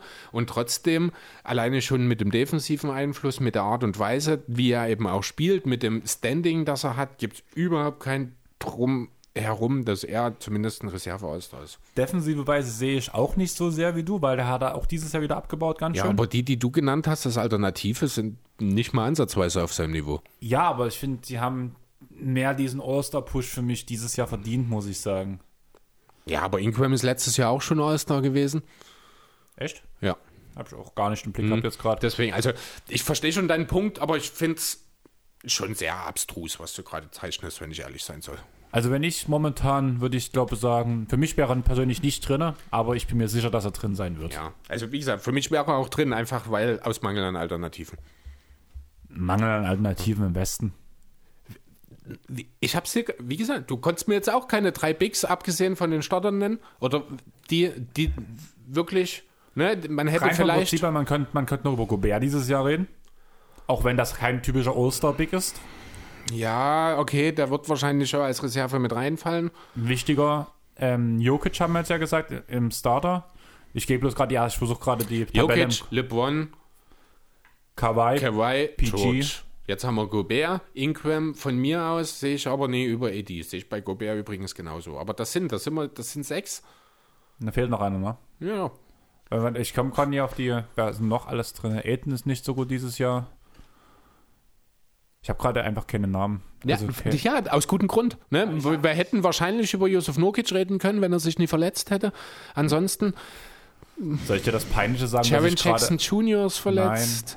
Bei den Spurs gibt es keinen, bei den Warriors gibt es keinen. Christian Wood wird sicher nicht reichen, dass es reinkommt. Bei den Kings gibt es keinen, bei Wood, OKC. aber ganz ehrlich, wenn man Dallas, jetzt- stopp, stopp. Vielleicht. Nee, also Porzingis sehe ich gar nicht, muss ich sagen. Ich Da auch die, nicht, aber- die Zahlen zu Ja, schlecht. da sind wir aber auch schon an dem Punkt, wo weit wir schon graben müssen, um jemanden Allerdings zu finden. muss ich sagen, also rein von den Zahlen her, sowohl Offense und Defense spielt Wood eine bessere Saison als Anthony Davis.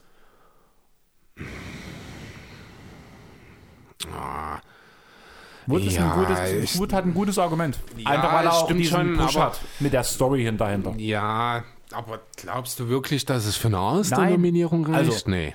Lass uns, Rein vom Prinzip her würde ich würd, würde ich es mir wünschen, aber ich glaube nicht, dass es passiert. Wie gesagt, ich bin der festen Überzeugung, dass Anthony Davis ein All-Star ist Ja. dieses Jahr. Allerdings finde ich, dass ein paar Spieler zumindest mehr verdient hätten diese Saison. ja, lass mal jetzt mal so im, Im im Raum Raum, stehen. stehen, denke ich. Ne? Wir haben zum Beispiel auch noch nicht über Zion geredet. Fällt mir jetzt gerade ein. Würde bei mir auch nicht reinfallen. Ja, also ja, dann ist das Anthony Davis davor. Na, und das ist letztlich alles so ein bisschen äh, subjektiv ja auch. Genau. Gut. Wollen wir weitermachen oder hast du noch was zu AD? Vierte Bro. Vierte Bro. Okay, dann mache ich einfach mal weiter. Ähm, jo. Dann sind wir jetzt auf Platz 3.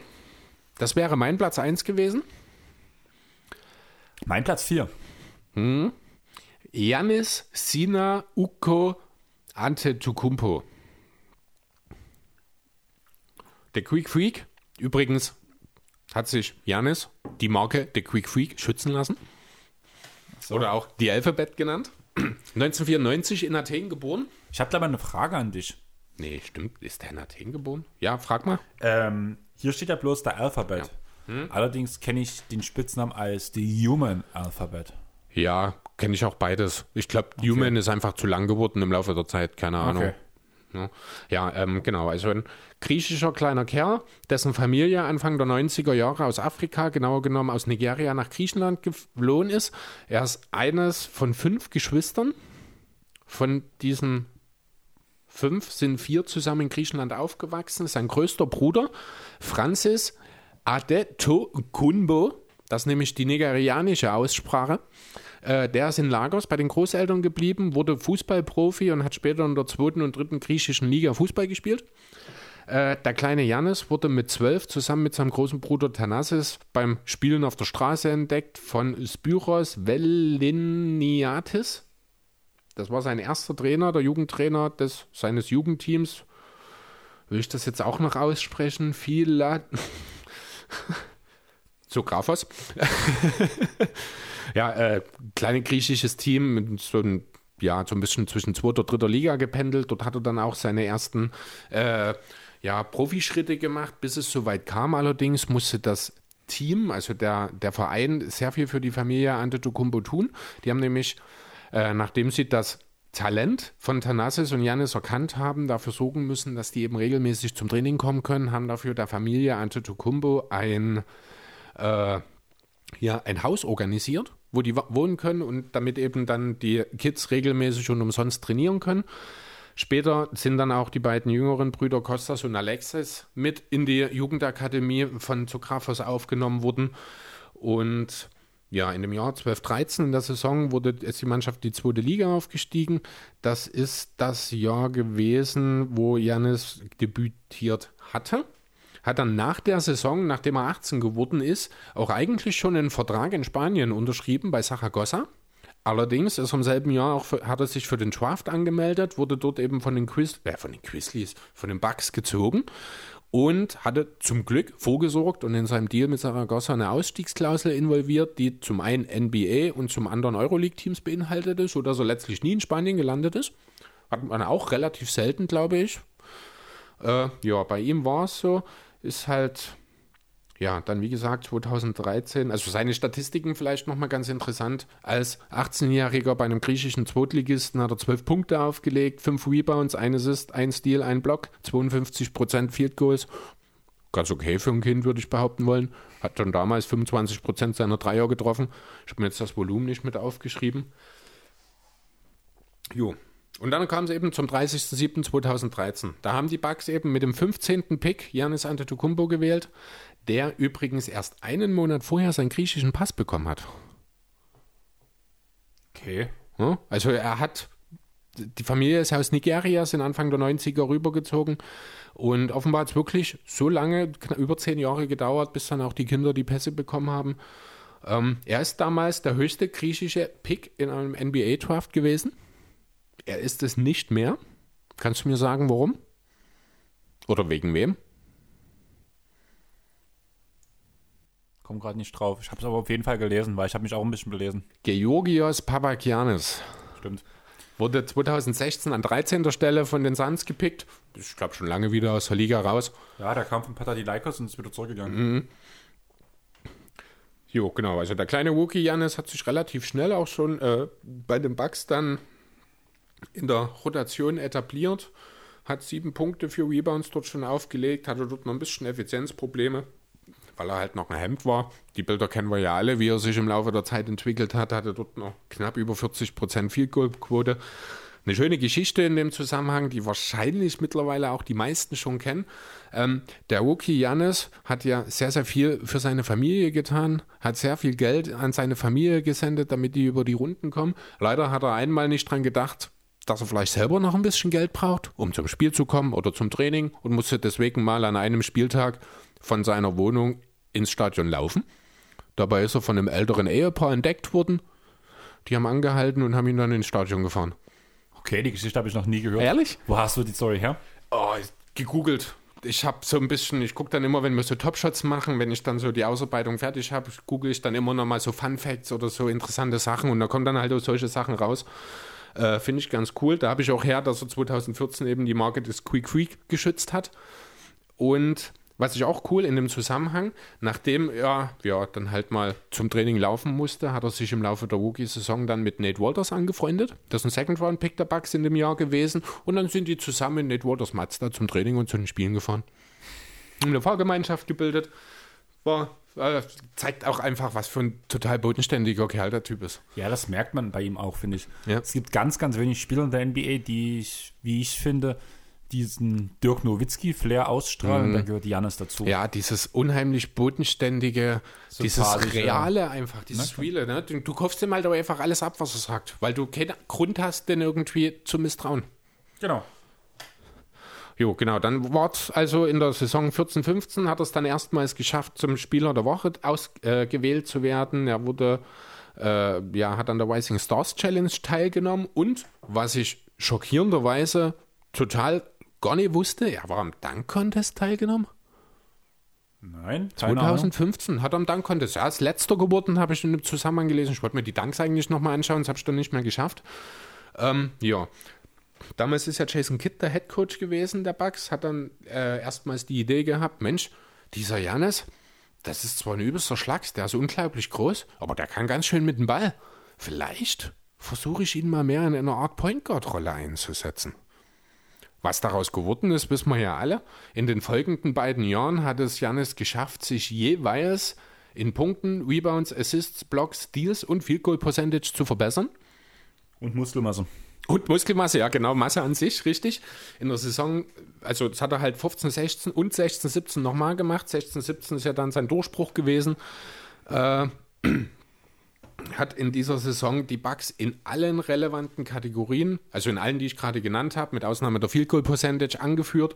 Das hat nur fünf Spieler bisher in der Geschichte geschafft. Nein, er ist der fünfte Spieler. Vorhin haben das nur geschafft Scotty Pippen für die Blazers, LeBron James, Kevin Garnett und, kannte ich nicht, Dave Cowens. Muss schon ein bisschen länger her sein. Ja, in der Folge, ja, er war gleichzeitig auch der erste Spieler der Liga-Historie, der in all diesen Kategorien ligaweit in den Top 20 liegt. Das ist, ich glaube, bisher noch unerreicht. Äh, ja, die Konsequenz war, dass er Most Improved Player geworden ist. Er wurde erstmals All-Star, durfte direkt starten, war im All-NBA Second Team, im All-Defense Second Team. jo, und auch in den Playoffs wurde es langsam ein bisschen mehr. Man hat die zweite Runde erreicht. 17, 18 wurde dann Kid entlassen. Das war dann ein bisschen eine komische Saison. Hat Joe Puanti übernommen. Man ist am Ende auf Platz 7 in die Playoffs gekommen und knapp mit 3 zu 4 gegen die Celtics gescheitert. Jo, und dann sind wir im Grunde schon bei den Bugs so ein bisschen, wie wir sie heute kennen. Denn dann kam im Sommer 2018 Mike Budenholzer und hat Janis zum absoluten Superstar gemacht. In dem Jahr hat er in den Monaten Oktober, November, Dezember und Februar, also in vier der ersten fünf Monate, ist er Spieler des Monats geworden. Die Bucks sind auf Platz 1 mit 60 Siegen eingerauscht, haben die Pistons gesweept, die Celtics mit 4 zu 1 gerecht nach dem bitteren Aus im Vorjahr und dann gab es die, ja, den Einbruch kann man ja fast schon sagen, nach 2 zu, ja, nicht fast, sondern den Einbruch nach 2 zu 0 Führung, wo man gegen den späteren Champion dann aus Toronto eben noch mit 2 zu 4 rausgeflogen ist. Jo, in der Saison ist er der drittjüngste MVP der Liga-Geschichte geworden. Jünger waren nur LeBron und Rose. Und ja, dann sind wir auch schon bei der vorangegangenen Saison, wo er dann sein MVP-Titel verteidigt hat, gleichzeitig den Defensive Player of the Year Titel noch mit dazu errungen hat und eine Sache, die ich auch gar nicht so richtig auf dem Schirm hatte. Er hat noch einen weiteren Rekord in der Saison aufgestellt, nämlich hatte er den besten Single-Season-Pair in der Liga der Geschichte mit 31,86. Bisher angeführt Will Chamberlain, ich glaube, mit 31,82, wenn mich nicht alles täuscht. Jo, dann kommen wir noch zu den Playoffs. Da hat man die Magic entsprechend erwartet, erwartungsgemäß mit 4 zu 1 geschlagen, um dann auch ein bisschen verletzungsgeplagt, aber ich glaube nicht, dass das entscheidend war, letzten Endes 1 zu 4 in der Bubble gegen die Heat ausgeschieden ist. Jo, ja, was hat er für Hardware so? Er ist viermal All-Star, er ist viermal All-NBA, dreimal All-Defense, zweimal First und einmal Second dabei. Äh, er ist ja im All-Rookie Second Team seiner Zeit gewesen. Er war Most Improved Player, er ist der reigning Two-Time MVP und One-Time Defensive Player of the Year. Das ist auch der Grund, dass, wo ich gesagt habe, dass eigentlich deswegen setze ich schon auf die Eins. Er ist der aktuelle Back-to-Back -back MVP und Defensive Player of the Year. Hab mich dann letzten Endes, ja, durch deine durchaus guten Argumente für die ersten beiden Punkte dann auch dahingehend, also für die ersten beiden Plätze dahingehend, ja, überzeugen lassen, ihn auf Platz 3 zu nehmen. Hauptsächlich natürlich, weil der große Playoff-Erfolg einfach noch ausgeblieben ist bisher. Ja, der Punkt war halt einfach die Hardware. Und also unsere nicht vier. Die, entschuldige, nicht die Menge der Hardware, sondern die Hardware, die er tatsächlich hat und die, die ihm fehlt. Genau. Ja. Oh, ich glaube, ich habe zu viel geredet, jetzt meine Stimme geht verloren. Ja, du hast auch gerade auch einen schönen Monolog geführt. Ja, ich weiß. Fand ich auch sehr schön, was du alles ausgeführt hast. Einfach weil Janis wirklich ein Spieler ist, über den wir auf jeden Fall, wenn er mal irgendwann eine Retired Memories Folge machen werden. Ja. Das heißt, das ist gerade eine Aussage für dich, wie lange das noch dauert. Ja, wenn wir dann nicht schon Rentner sind. Ach, das werden wir alles schon schaffen. Aber ja, Jan ist einer meiner Lieblingsspieler, habe ich ja sogar das Trikot zu Hause. Und ja, jetzt ist die Frage, ich würde, das würde mich einfach mal interessieren. Wir hatten ja, wo wir da, wo wir letzte Woche die, das Ranking erstellt haben für uns, vor der mhm. Ausarbeitung, war ja deine Argumentation so ein bisschen AD gegen Jannis. Wo siehst du die Vorzüge? Mhm. Bei wem? Naja, also es ging weniger AD gegen Jannis, weil Jannis hatte ich ohnehin vor AD. Ne, die aber deine war, Aussage war ja, rein vom Prinzip her, naja, müsste so. AD auf Platz 1 stehen. Oh, ja, ach so, ja, weil er halt mehr bringt. Ne, er ist ein wahrscheinlich ähnlich elitärer Verteidiger. Mensch, meine Stimme geht wirklich gleich verloren. Ähm, er hat halt diese eine Facette, die er gegenüber Janis, die ihn gegenüber Janis nach absetzt, und das ist der Dreier. Ne, das ist diese eine Sache, die Janis noch nicht kann, die hat Davis halt schon drauf. Ansonsten finde ich, sind das ja, gut, es ist schwer zu sagen, sehr, sehr ähnliche Spielertypen, weil Janis in den letzten Jahren halt grundunterschiedlich angesetzt wurde. Aber ich glaube, so ansonsten sehr groß, sehr defensiv stark, sehr äh, versiert in vielerlei Hinsicht. Es gibt schon viele Ähnlichkeiten zwischen den beiden. Janis hatte halt das Glück, in der richtigen Situation den richtigen Coach in Kit damals zu haben, um ihn in die richtige Richtung zu lenken. Ich bin mir durch, ich bin mir nicht unsicher, ob nicht hätte Anthony Davis sowas damals auch gut getan. War ein komischer Satz, aber du weißt, was ich, ich meine, verstehe, was oder? du meinst und ja? finde es auf jeden Fall auch sehr interessant, einfach da mhm. er vor allem auf dem College, glaube und in der Highschool als Guard eingesetzt weil wurde, weil er relativ, relativ spät, spät erst gewachsen genau, ist. Genau, richtig. Ja, meine Argumentation ist halt wirklich, was halt, letztes Jahr habe ich ja noch dran gedacht, mittlerweile bin ich echt kein Believer in Jannis mehr. Klar, geiler Spieler. Aber mir ist halt immer wichtig, wie weit kann ich einen Spieler tragen? Und mhm. Janis trägt dich ohne Probleme Durch als Platz 1 der Liga. Aber in den Playoffs hört es halt auf dann irgendwo.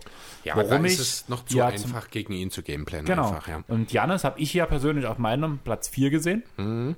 Er ist ja auf Platz 3 gelandet, weil du ihn auf Platz 1 hattest. Und AD war für mich Platz 3. Ja, aber da muss ich dann einfach sagen, der aktuelle Two-Time-MVP und Defensive Player of the Year, und das sind die beiden Titel, die verteidigt er aktuell, die hat Davis beide noch nicht. Und deswegen finde ich, ist einfach an der Stelle Janis über Davis total nachvollziehbar, auch wenn das in zwei Jahren vielleicht schon wieder ganz anders aussehen kann. Ja, gebe ich dir vollkommen recht. Mit diesem Argument hast du mich ja auch überzeugt, ja. weil ich dich ja auch mit eigentlich demselben Argument von Platz 1 und Platz 2 überzeugt Richtig, habe. ja, genau. Ging von, auch um Hardware, es ging halt nur um andere. Genau. Ja. Und ich würde sagen, über die nächste Hardware können wir auch sprechen, weil, ja, The Terminator und ich würde sagen, lassen wir mal ihn für sich selber sprechen. I'm a fun guy. Uh, obviously, I love the game of basketball. Um, I mean, it's just more question you have to ask me um, in order for me to tell you about myself. I just can't give you a whole spiel. I don't even know where you're sitting at. Yo, der Fun Guy. Jo. Ich würde dich als erstes bitten, da du eh schon so viel geredet hast, darfst du direkt weiterreden. Mhm. Was magst du alles an Kawhi Leonard nicht? Ah, du hast ihn als Platz 4 gesehen, oder? Kawhi. Ich habe ein riesengroßes Problem mit seinem Load Management. Das haben wir ja schon ein oder andere Male äh, ausgeführt. Für mich ist das ein sehr, sehr relevanter Punkt gewesen, warum ich Kawhi, ich glaube, nur auf 4 gestellt hatte, weil ich finde, dass jemand, der ein Franchise-Player ist, der kann nicht selbst entscheiden, jedes zweite Spiel auszusetzen. Also, jemand, der ein Franchise-Spieler ist, kann das nicht entscheiden? Sollte das nicht entscheiden. Sollte auch nicht sich selbst dann so klar über die Franchise stellen, wie es Kawhi gemacht hat, in Toronto und im ersten Jahr in LA. Ein Punkt, das sollte kein Spieler, egal in welcher Position. Ja, natürlich, ne? aber es ist halt auch nur einer, der das so extrem gemacht hat bisher. Ja, jetzt war meine jetzt Stimme war weg. deine Stimme weg. Dabei sind wir diesmal noch gar nicht so weit fortgeschritten. Mhm.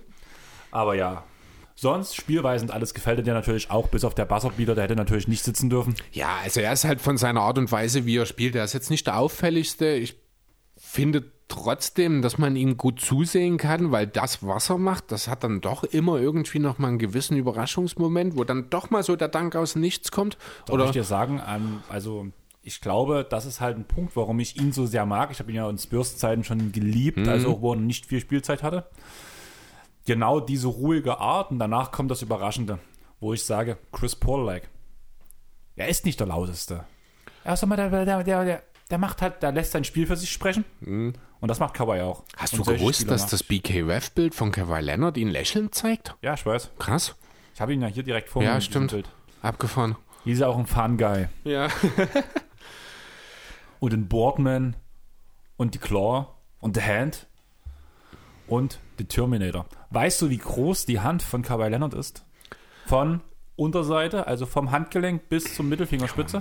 Ich habe irgendwie mal 28 Zentimeter. 27. 27, okay. Das ist schon ordentlich, das ist schon Wahnsinn. Heftig. Ja. Da gibt es viele Bilder.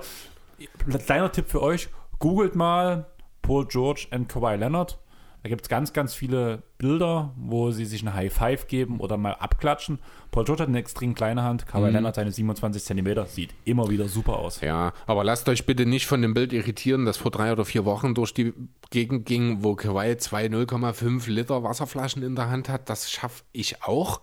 Das ist nichts Besonderes. Ich weiß nicht, warum das in den Medien so groß aufgebaut, aufgebaut wurde. Ja, ich, also einfach ein bisschen genauer schauen, das musste ich noch kurz loswerden. Das fand ich sehr seltsam, warum da wirklich zwei, ne, ich habe jetzt hier, das sind Dreiviertel Liter, den ich jetzt gerade in der Hand habe. Ich könnte auch davon zwei in die Hand nehmen. Warum sollte Kawhi dann nicht zwei Halbliter Flaschen in die Hand nehmen? Genau. Also gebe ich dir recht. Allerdings waren die Memes, die dadurch entstanden sind, ziemlich cool. Ja, das stimmt Wo immer der allerdings. Flaschenhals danach mit den Gegnern Ja. besetzt wurde. Allerdings muss ich sagen, also Kawhi wurde am 29.06.91 geboren. Ich wusste gar nicht, dass er mein Jahrgang ist. Freut mich natürlich, gibt mir noch eine Verbindung. Aber ja, wo er 16 war, hat er ein ziemliches Familienunglück gehabt. Weißt du was? Mhm. Sein Dad hat eine eigene Waschanlage Okay. und er wurde dort erschossen. Oh, scheiße. Das wusste ich halt auch nicht. Krass.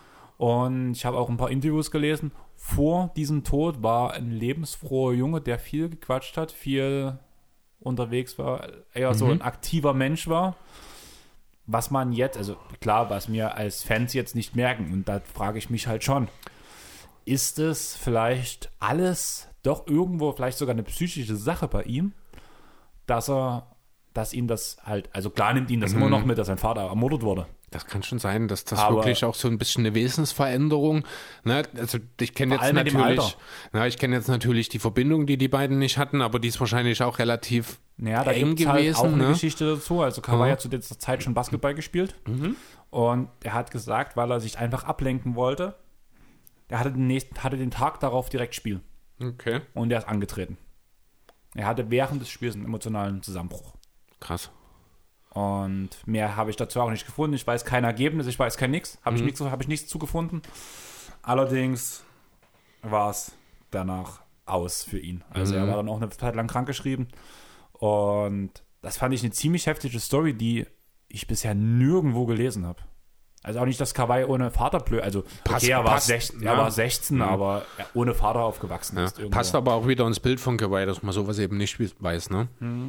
Nächster Fun Fact. Wann schätzt du, hat Kawhi seinen letzten Social Media Eintrag gemacht? Hat er überhaupt schon mal einen gemacht? Ja, hat 2000. er einen Account?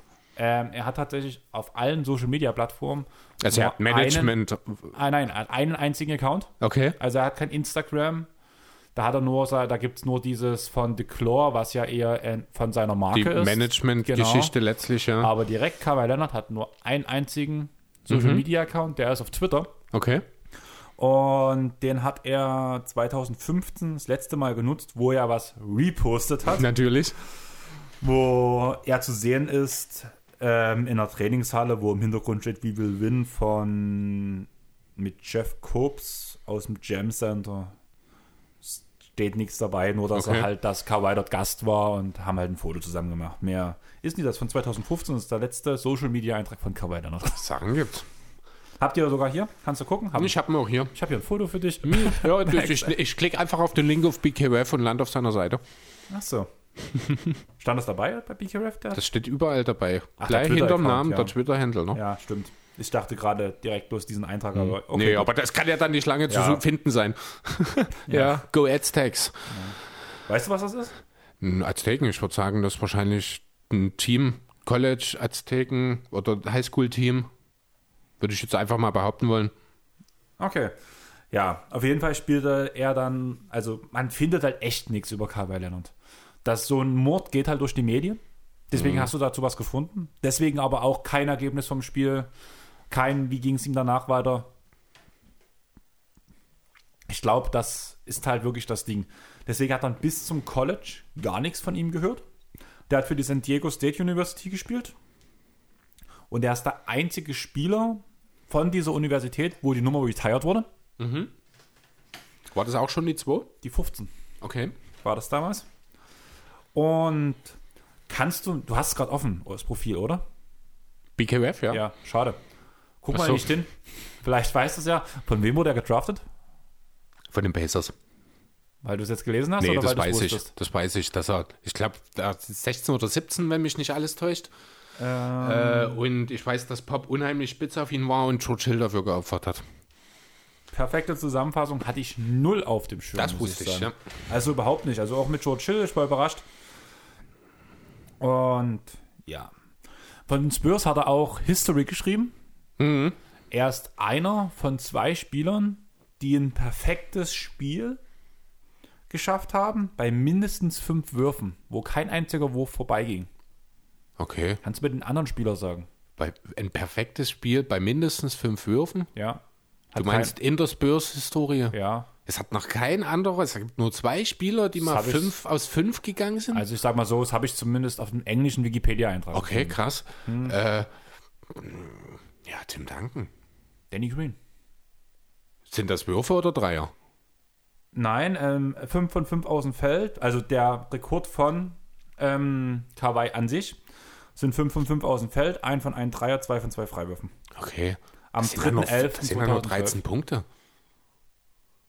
Also, das ist eine komische Statistik, muss ich sagen. Wenn Also- so, ich glaube dir, wenn du das so, aber die Stat das Ich hab fühlt halt- sich jetzt für mich nicht erwähnenswert an, wenn ich ehrlich sein soll. Erwähnenswert ist, wenn du 8 von 8 oder 9 von 9 oder Ja, mehr ich verstehe. gehst. Ne? Ich verstehe, 5 was du von meinst. 5 klingt so banal irgendwie. Ich habe halt diesen Eintrag gefunden auf dem deutschen Wikipedia-Eintrag erst. Okay. Haben dann nach auf dem englischen also nachgeguckt, ob es stimmt.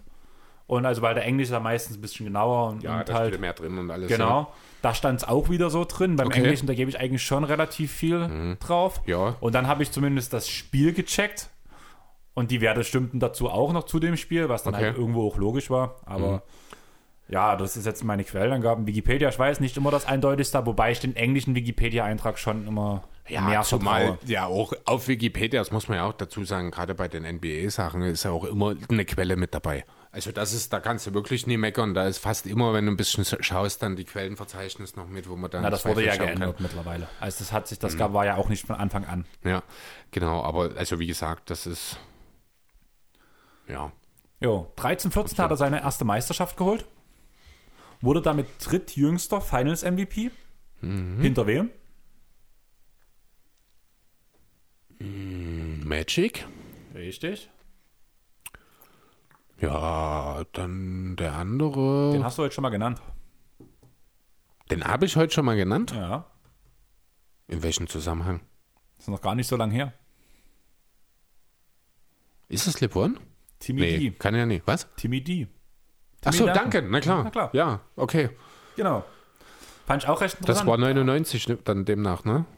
Kann sein. Muss ja. Ja klar, ist der erste Titel, den Duncan geholt hat. War Das Jahr drauf, Nee, hab, der zweite. Egal. Ja. das Jahr drauf habe ich Kawhi gegen Berlin Alba gesehen. Mhm. Haben sie verloren. Per Buzzerbeater. Im letzten, in der letzten Folge erst erwähnt. Alex King. Schon kommen wir wieder dorthin, wo wir das letzte Mal waren. Und dann ging halt so die Entwicklung des Kawhi Leonards los. 15. Pick übrigens, sehe ich gerade. Nicht 16. oder 17., sondern 15. Dann ging die Entwicklung des Leonards los. Man kann ja wirklich sagen, dieser Finals MVP war sein Ausbruch. Ja, Vom Schon. Defensivspezialisten zu, ich übernehme langsam Verantwortung. Ich werde zum wichtig, also ich bin der wichtige Defender, kann aber auch entscheidende Würfe bringen, mir einen selber einen Wurf erarbeiten. Machst du gerade deinen Laptop kaputt, Chris? nee, dann macht das von alleine. Oh, diese Ausreden von dir. Und ab dem Jahr haben sich danach die Statistiken auch klar verbessert. Man ist danach von 12 auf 16,5 Punkte gegangen, danach auf 21,2, 25,6 Punkte. Und dann ging es so ein bisschen schwierig los, sage ich mal. Oder wie nennst du das, wie das damals abgelaufen ist? Ja, schwierig trifft schon ganz gut. Ich weiß gar nicht, die neun Spiele, die er dort noch gemacht hat, müssen ja am Anfang der Saison gewesen sein, ne? Bevor dann diese komische Verletzung. Ja, die Verletzung hat er sich aus dem Vorjahr noch zugezogen. Also das, die hat danach sich ja in der Offseason operieren lassen wollen. Dann war ja die ganze Sache, er wollte nicht spielen, hat den Anfang der Saison verpasst. Danach haben die Spurs gesagt, hier, wir wollen, dass du spielst, wir brauchen dich. Stimmt. Dann haben sie ihn gedrängt dazu, Ja, dass er kommt. Dann genau. kam er für neun Spiele wieder. Dann war seine Verletzung wieder schwieriger. Dann hat er sich ja in New York von den Ärzten behandeln lassen und nicht von den Teamärzten der Spurs. Damit haben wir schon wieder so ein komisches Ding, wie ähnlich wie bei Anthony Davis zum Beispiel, was wir vor uns gesagt haben.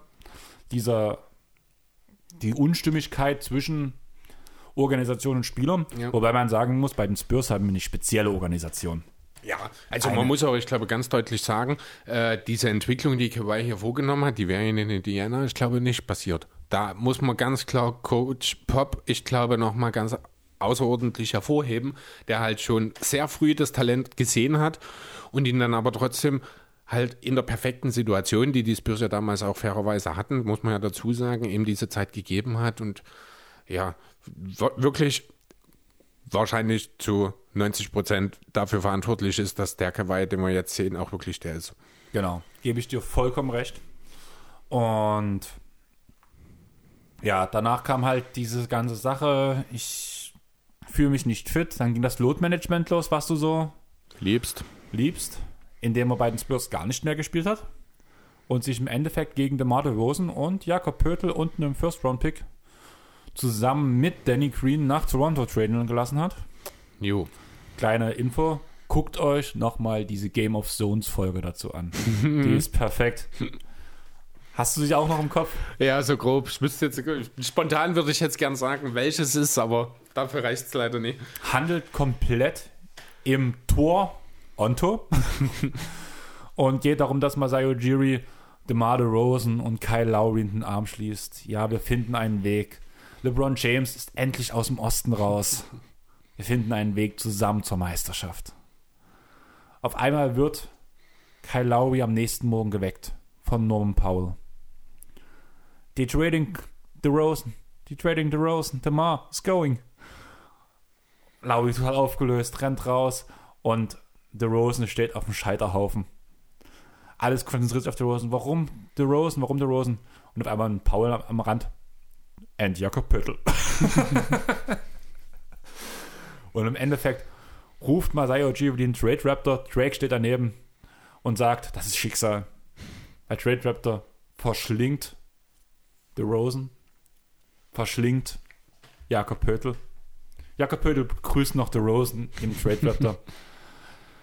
Lowry weint, warum Jakob Pöttl und DeMar DeRozan? Und Masai Ujiri sagt, Trade Raptor, stop. And the first round pick. Ja, muss ich mir auf jeden Fall nochmal anschauen. Wunderschöne Folge. Ja. Also allgemein, das war meine Lieblingsstaffel Mhm. von Game of Zones. Da ist ja auch der Anthony Davis Trade mit dabei gewesen und allem drum und dran. Es war eine super Staffel. ja, schade, dass sie eingestellt haben jetzt. Ja. Ja, weil Game of Thrones aufgehört hat. Das war ja zusammen. Das Ende. Das war ja absehbar. Ja, kann sein. Hätte man ja trotzdem weitermachen können. Ja, aber die haben sich immer ein bisschen an der Storyline von Game of Thrones. Kann ich nicht beurteilen. Ich habe kein Game of Thrones gesehen. Ja, es war immer so auf der Storyline von Game of Thrones halt Okay. gezogen und von daher haben sie sich, haben sie immer diese Parallelen gezogen und von daher, wenn Game of Thrones vorbei war, war klar, dass Game of Thrones Ja, auch vorbei ist. Das macht ja auch nichts. Ja. Ja, der Trade nach Toronto. Alle haben gedacht, ah, was ist das für ein Team? Klar, sie haben Potenzial, aber wird das wirklich was? Ja. Wie erkläre ich es am besten? Wie war das Spiel gegen Philly gleich nochmal? Linus, möchtest du mir dazu nochmal schreiben, wie das Spiel gegen Philly gleich nochmal ist? Für jeden, der es gerade nicht sieht, weil das ja ein Podcast ist, Andreas darf sich gerade an meinen Mittelfinger ergötzen. Ja, ich freue mich jedes Mal. Ich hatte ich hatte lange das Thema nicht mehr. Vor Ich kurzem. war auch richtig angepisst im ersten Moment, als du dieses Joe Biden-Video, äh, diese Joe Biden-Meme mich verlinkt hattest auf Instagram. Bei dem Wurf von Kawhi. Ich habe nämlich Biden dort zuerst gar nicht gesehen. Ich war erst richtig angepisst, bis ich den gesehen habe und dann doch noch lachen musste. War bei mir aber ganz genauso. Ich habe ich hab mich darauf konzentriert, was mal wieder der Wurf war. Und danach Ja, gucke ich genau. so zu Joe Biden rüber und oh, okay. ja, aber geht mir ganz genauso. Das war bei mir auch so. Mhm. Ich musste sofort an dich denken. Ich hätte dich auch drauf verlinkt, wäre das, nicht- wäre das nicht um Joe Biden Dann wäre ich auch wirklich sauer gewesen. Aber ja, aber ab und zu, komm, ich habe dich lange damit nicht mehr geärgert. Es reicht hier auch langsam. Nein. Kawhi in Toronto. Ja. Denkst du, sie hätten die Meisterschaft geholt, wenn es ein voller Golden State Kader gewesen wäre? Naja, oh Gott, oh, ich hätte jetzt fast sofort Nee gesagt, aber ich glaube, so sicher ist das gar nicht. Ist natürlich reine Spekulation. Fakt ist, es wäre alles ein bisschen spannender geworden. Ich denke aber, die Raptors hätten durchaus, weil halt dort alles auch einfach perfekt zusammengepasst hat für die Raptors in dieser Serie. Ja, aber du musst sagen, dass Clay in der Serie gefehlt hat und KD. Klar, KD hat ein Spiel gemacht am Anfang, das kannst du auch, ja, brauchst du nicht weiter drüber reden. Das kann man auch äh, vernachlässigen, stimmt schon. Es wäre anders gewesen, aber ich will mir jetzt dieses brachiale Konstrukt, das die Raptors in diesem einen Jahr hatten, ich will das nicht schlecht reden. Ich denke, die hätten durchaus auch gute Chancen gehabt, gegen eine volle Kapelle gegen die Warriors zu gewinnen. Also ich sag mal so, es wäre knapp geworden, aber ich hätte mhm. Golden State in 6 gesagt. Okay, ja, wirklich. Also wahrscheinlich die Warriors wären das bessere Team gewesen, das definitiv. Talentierter in der Spitze und alles, aber also hätten die besseren Spieler gehabt, aber ich glaube, als Team waren die Raptors schon noch mal so ein bisschen auch eine Ausnahmeerscheinung, finde ich. Und das kann man ganz schwer in irgendeine Statistik packen oder sowas. Das ist eine Gefühlssache. Für mich fühlt es sich halt sehr stark an. Deswegen würde ich schon trotzdem, ich glaube, mit den Raptors gehen. Kann ich mir gut vorstellen. Wie gesagt, ich habe ja knapp gesagt, noch wenn sechs vielleicht nicht, in sechs ja. vielleicht nicht unbedingt knapp klingt, aber ich rede halt wirklich von Spiel zu Spiel und genau, es knappe Ergebnisse. Kann ja am Ende kann ja auch nach sechs Spielen ein Plus-Minus von null stehen. Genau. Ja? Und darum geht es mir halt. Ja. Und das denke ich halt ganz stark, dass es so gewesen wäre. Mittlerweile wissen wir, wie es sich entwickelt hat. Kawhi Leonard hat Paul George sich geschnappt und ist nach LA zu den Clippers gegangen. Mittlerweile hängen beide Trikots bei mir im Schrank. Letzte Saison hat man sich wenig mit Ruhm bekleckert, muss man ganz ehrlich sagen. So kann man es auch nennen, ja. Wesentlich mehr drin. Und ich glaube, wenn man Clippers-Fan ist, so wie ich es bin, und letzte Saison gesagt, man hat, ist verdient ausgeschieden, das beschreibt, glaube ich, am besten die Saison. Ja. Einfach ich bin schon ein Fan, aber ich glaube, ich bin immer realistisch, würde ich sagen. Mhm. So meistens. Passt schon. Und ich finde, man sieht dieses Jahr einen mentalen Umschwung. Also auch bei Kawhi. Wenig Spiele resten, war halt wegen dieses Corona-Protokolls kurz draußen, hat allgemein ein Spiel vorher ausgesetzt, wo er, was war da gleich nochmal? Also ein Spiel hat er, hat er ausgesetzt, wo halt was war, aber das war auch berechtigt damals. Von daher ja, wegen hier und da mal ein Spiel würde ich auch ganz sicher kein Problem damit haben. Das macht auch mal ein LeBron, das machen auch mal andere. Aber wie gesagt, also das, was halt gerade im ersten Clippers hier, da hat er 57 Spiele gemacht von 273. Ich glaube, da hat er kein einziges verletzt ausgesetzt. Das war alles Load Management, oder? Also er hatte, dies, ach, das eine Spiel, was er dieses Jahr ausgesetzt hat, war mit der Platzwunde. Okay. Ja, und auch Toronto 60 von 82 Spielen gemacht, da war er auch meines Wissens nach nicht verletzt. Die Raptors waren dann natürlich nochmal ganz besonders vorsichtig, weil man ja auch noch die Hoffnung hatte, dass man ihn verlängern kann und ihm auf Teufel komm raus nicht auf den Schlips treten will. Aber ich muss ganz ehrlich sagen, in den zwei Jahren, äh, von denen ich jetzt gerade rede, hat Kawhi seine Franchise schon ein Stück weit an der Nase herumgeführt. Also Chris, ich muss ganz ehrlich sagen, bei den Clippers sehe ich es eher so als bei Toronto aber er kam von einer schwerwiegenden Verletzung. Du weißt, wie mein Verletzungsverlauf ja. ist. Und das kommt auch durch eine Überbelastung. Und das haben ja auch die Ärzte bei ihm diagnostiziert. Und deswegen kann ich vor allem in dem Jahr direkt nach der Verletzung verstehen, dass, dieser, dass das so gehandelt wurde. Ja, dass es bei den Clippers noch so halt extrem war und noch mal mhm. weniger geworden ist sogar. Mhm. Okay, da war der Saisonabbruch noch mit dabei. Ja, genau, weniger Aber, ist relativ. Also man wäre ungefähr am selben Ende mhm. rausgekommen. Muss vielleicht nicht sein, aber vor allem der Toronto-Saison, muss ich sagen, habe ich es schon verstanden. Ja, nee, ich sehe das ein bisschen anders. Ich bin, da bin ich wirklich, das ist einfach kein gutes Vorbild. Dann auch für sein, ich meine, du musst ja auch mal so sehen, das ist der beste Spieler deines Teams. Das ist derjenige, der vorangehen soll, der Franchise-Player sein will. Der, wo im Grunde genommen jede Aktivität deiner Franchise ist auf dich ausgerichtet. Du musst vorangehen, du musst es ein, was, was zeigst du? Dein Rookie ist dein Mitspielern. Ne? Wie gesagt, das hat in Toronto funktioniert, weil das Konstrukt so gut funktioniert hat. Das hat aber zum Beispiel letztes Jahr bei den Clippers nicht mehr funktioniert, weil du einfach auch deine Zugkraft als Franchise-Player damit äh, ja, aufgibst. Ja, hat er halt. Aber ja. ich finde halt, dieses Jahr siehst du einen klaren Ist ganz anders, auf jeden Fall. Ne? Deswegen äh, rede ich auch ganz klar nur von den beiden Jahren, also erstes Clippers-Jahr und das eine Toronto-Jahr. Jetzt dieses Jahr ist das was anderes. Ob das jetzt wirklich so viel eigenverantwortlich ist, das können wir nur spekulieren. Ah, ich denke, da hat doch schon Tailu denke ich sehr, auch, sehr viel. Denke ich auch, aber es ist halt Spekulation, deswegen will ich da jetzt nichts darüber sagen. Jetzt dieses Jahr klappt es und dann ist das auch alles in Ordnung. Aber wie gesagt, die zwei Jahre davor finde ich absolut nicht gut. Um nochmal kurz auf die Wette mit Jonathan zurückzukommen. Momentan steht Kawhi bei 50,7 aus dem Feld. Bei sind gar nicht die aktuellen Werte, die ich habe, weil ich habe heute noch reingeguckt. 51,3, 40,4 und 90,9. Also momentan Sieht gut aus, zumindest bei Kawaii. bei PG auch. Gut. Habe ich heute schon gecheckt. Okay. Das war das Erste, was ich gemacht habe. Wir sind bloß noch nicht auf Platz 1, ich glaube. Oder doch? Müssten wir auch stehen gerade. Ich Momentan, glaube ja. Mhm. Momentan, Also ich weiß nicht, ob Utah davor ist. Nee, Utah hat ja verloren jetzt. Ach ja, gegen Denver. Ah, das, dieses Lächeln. Da war, da war gleich wieder der, der Kawaii-Buzzer vergessen, gerade ganz kurz. Moment. Ne. Was ich auch noch interessant finde bei Leonard. Doch, Utah ist davor. 16 zu 5, Clippers 17 zu 6. Okay, schade. Also fast. Aber was ich auch noch interessant fand, das Box Plus Minus von Kawhi Leonard ist auf seine gesamte Karriere sowohl offensiv als auch defensiv und deshalb auch im Gesamten immer positiv. Okay, Fand ich sehr interessant. krass. Und das zeigt halt auch, was er für ein Spieler ist, dass er halt wirklich ein Plus-Spieler ist. Ja, vor allem halt auch an beiden Seiten. Ja, Jo. Platz 1. Ein, genau, ein Plusspieler an beiden Seiten ist auch an unsere Nummer 1. Ja, was soll ich sagen? Wayne interessiert. Kevin Wayne Durant vielleicht. 1988 in einem Vorort von Washington DC geboren. Sie nannten ihn Durantula oder Slim Reaper oder KD oder Queen Room.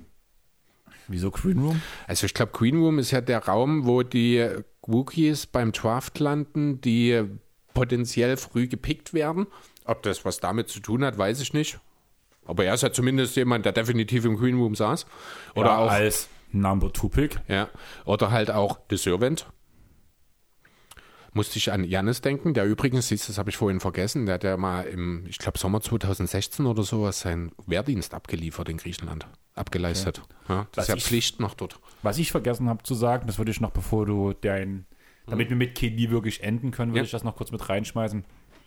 Für alle, die sich jetzt vielleicht fragen oder sich selbst sagen, hier fehlen ein paar Spieler, zum Beispiel Porzingis ist so ein Kandidat, den man, über den man reden hätte können. Ist ein Center. Richtig. Dann hätte man aber auch sagen können, Bam Adebayo, Anthony Davis. werden aber hauptsächlich als Power Forward eingesetzt. Richtig. AD will nicht mal Sender sein.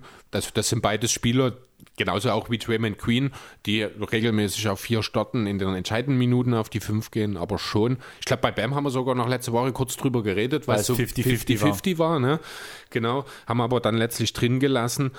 Ja, jetzt hat sich Leonard verletzt bei den Heat. Ich glaube, es kann also durchaus sein, dass vielleicht, na gut, nee, ich glaube, Olenik ist ja noch da. Sollte also weiter auf der 4 erstmal starten. Um was sonst eigentlich geht, hört euch auch die Smallford-Folge an. Zum Beispiel LeBron James spielt ja auch ein paar Minuten auf der 4. Ja. Der ist dort auf Platz 1. Auf dem Center fallen vielleicht auch ein paar Spieler dabei, die ab und zu auf der 4 spielen. Ja, das ist einfach der aktuellen, der modernen NBA geschuldet. Die Positionen verschwimmen immer mehr. Bestes Beispiel jetzt unsere Nummer 1, Kevin Durant. Der ist als Shooting Guard in die Liga gekommen. Ja. Und das wollte ich bloß noch mal kurz anbringen, dass ihr dran denkt. Das haben wir in jeder Folge betont. Ja. In der Folge haben wir es bis jetzt noch nicht gemacht. Und wir hoffen, ihr seid noch alle dabei und habt nicht abgeschaltet, weil ihr gesagt habt, ja, der und der Spieler fehlen. Wie könnt ihr die nur vergessen? Ja, weil es vielleicht Sender oder Small Forward sind. Also, Oder weil sie erst noch später kam. also weil es noch später kam. Gut, also Kevin Durant. Er, wie gesagt, in DC aufgewachsen oder beziehungsweise in DC geboren, einer von vier Kindern. Ähm, als er noch jung war, hat der Vater die Familie verlassen.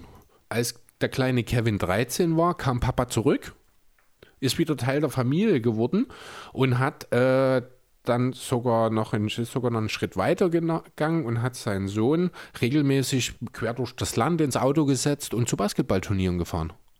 Also von dem Vater verließ die Familie-Geschichte zu Vater, der opfert viel Zeit und viel Liebe für seinen Sohn, nachdem er zurückkehrt. Also auch nicht unbedingt standardmäßig, würde ich behaupten wollen, die Geschichte.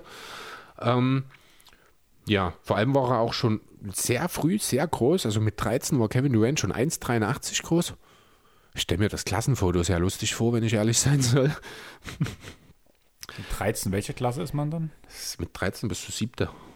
Siebte, okay. Ja, ich war ja in der, also ich habe ja dieses Buch von meiner Mutter bekommen zum 18. Geburtstag, von der Geburt bis jetzt. Und da ist mein Steckbrief aus der vierten Klasse dabei, Okay. wo drinne stand, ich bin 1,63 groß. Meine Ex-Freundin, Die ist jetzt So der- 1,63 groß. nur mal kurz so kleiner Impact wegen Klassenfoto und so. genau. Weißt du, was Durants Lieblingsteam damals war? Ich will jetzt nichts sagen, hast du gerade gefurzt? Oder Nee. was war das?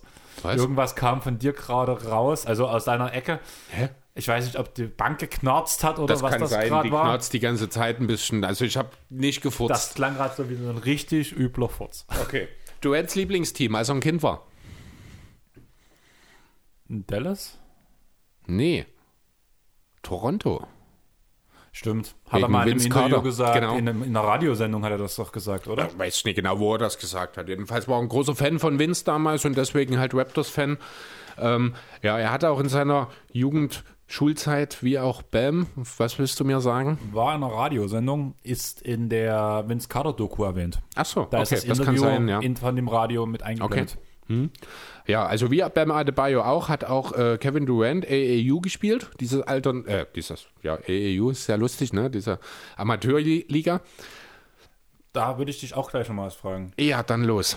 Ähm, Moses Malone war auch in der AEU, oder? Moses Malone? Es gab wahrscheinlich noch keine AAU, als Moses Malone gespielt hat.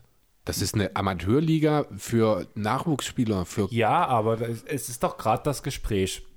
Moses Malone war doch ungedraftet, undrafted. Oh, keine Ahnung, kann sein. Und er war der bisherige Rekordhalter, die meisten Punkte in einem Spiel Eines undrafted eines Players. undrafted Players, was jetzt Fred Van Fleet verboten hat. Und da war ja das Gespräch. äh, Moment.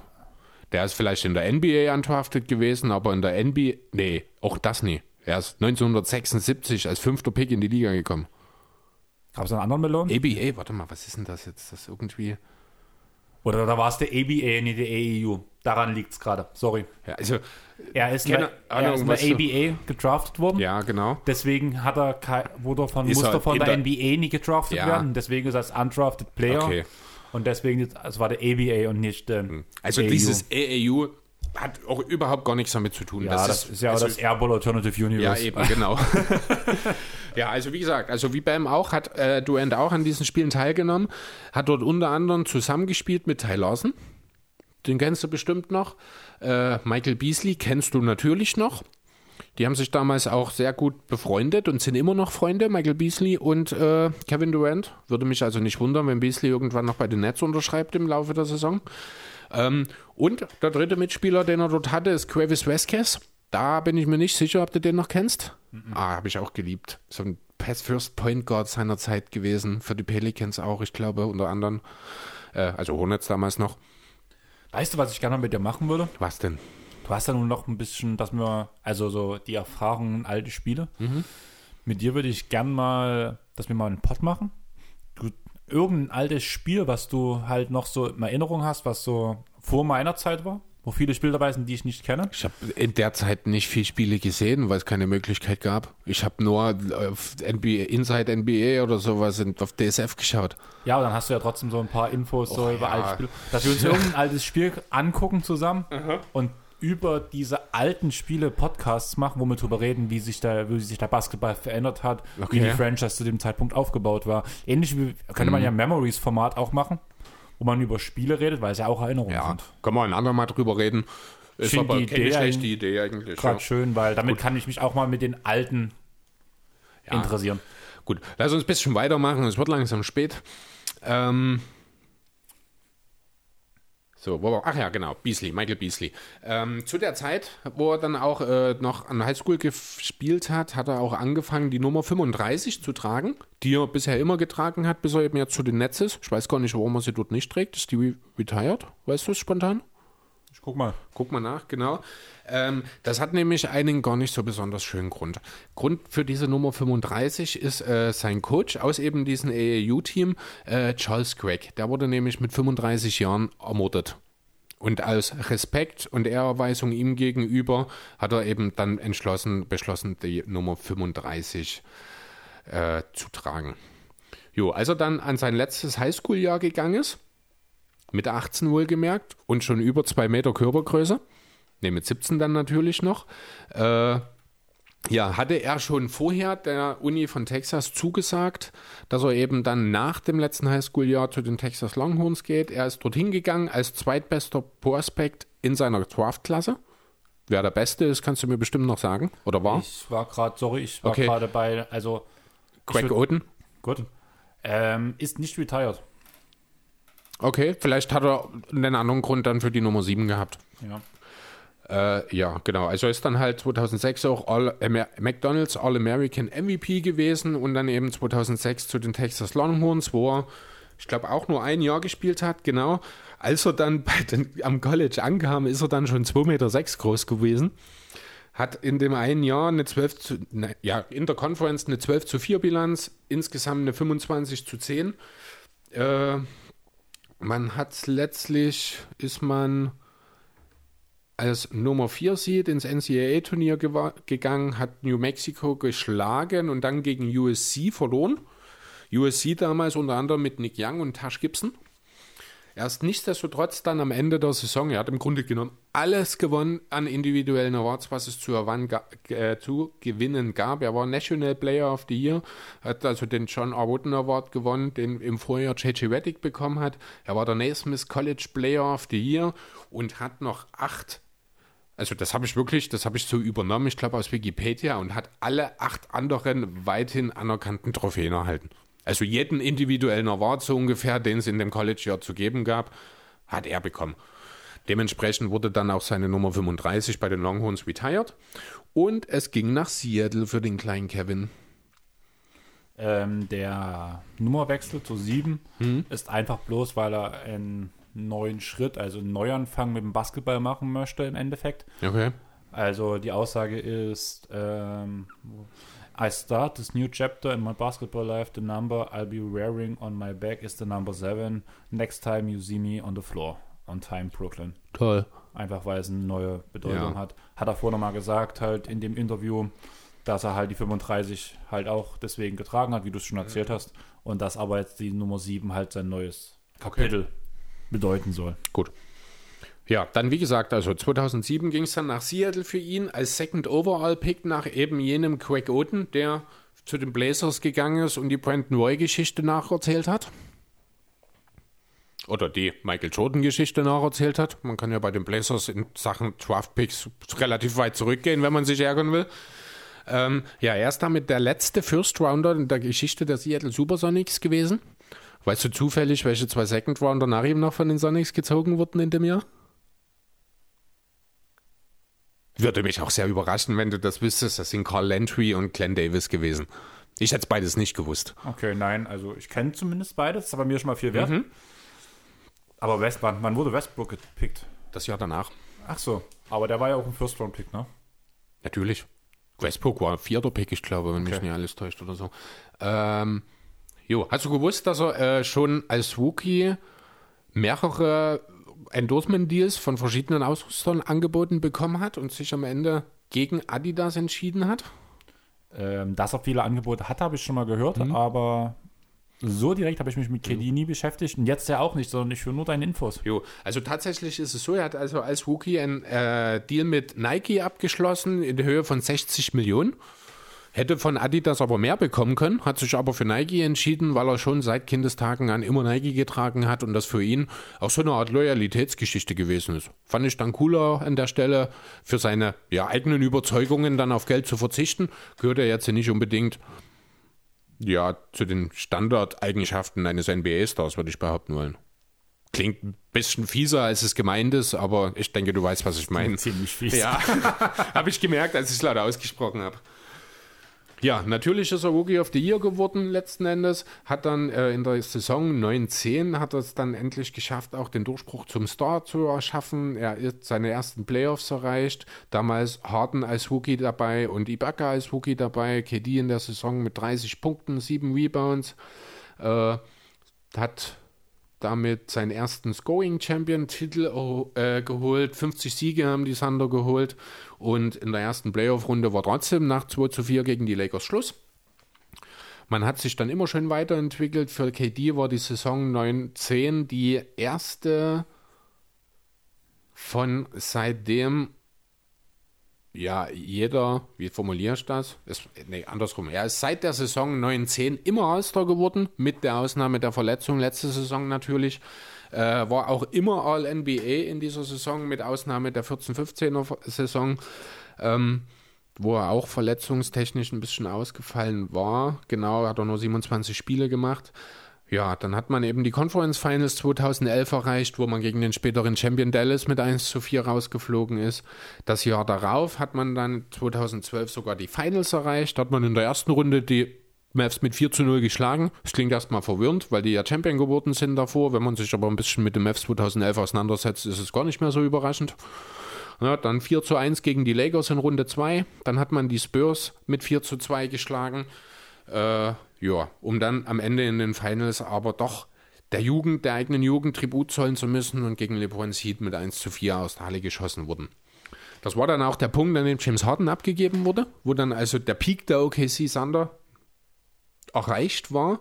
Man hat es trotzdem noch geschafft, das Number One Seed in die Playoffs. Dort waren Runde 2 dann 2013 gegen die Grizzlies Schluss.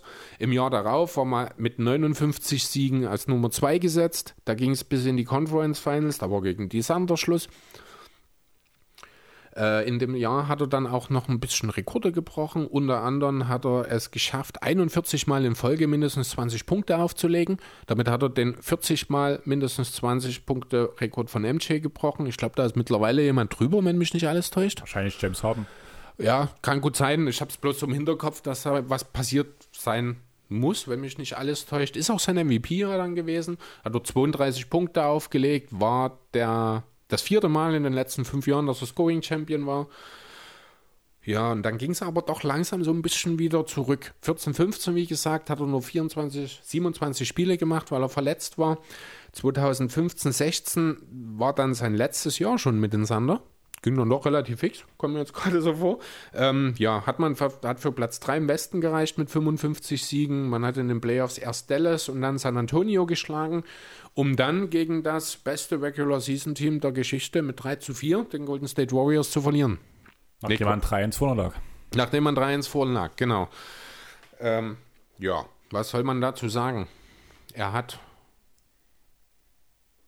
beschlossen, sich dem Team anzuschließen, das er nicht besiegen konnte. Darüber kann man denken, was man will. Ich glaube, er hat es damals so ein bisschen als Business-Entscheidung begründet, habe ich so im Hinterkopf, wenn mich nicht alles täuscht. Finde ich auch eine ziemlich treffende Beschreibung. Ja, ich meine, klar, Zusammensetzen von Superteams, bliblablub.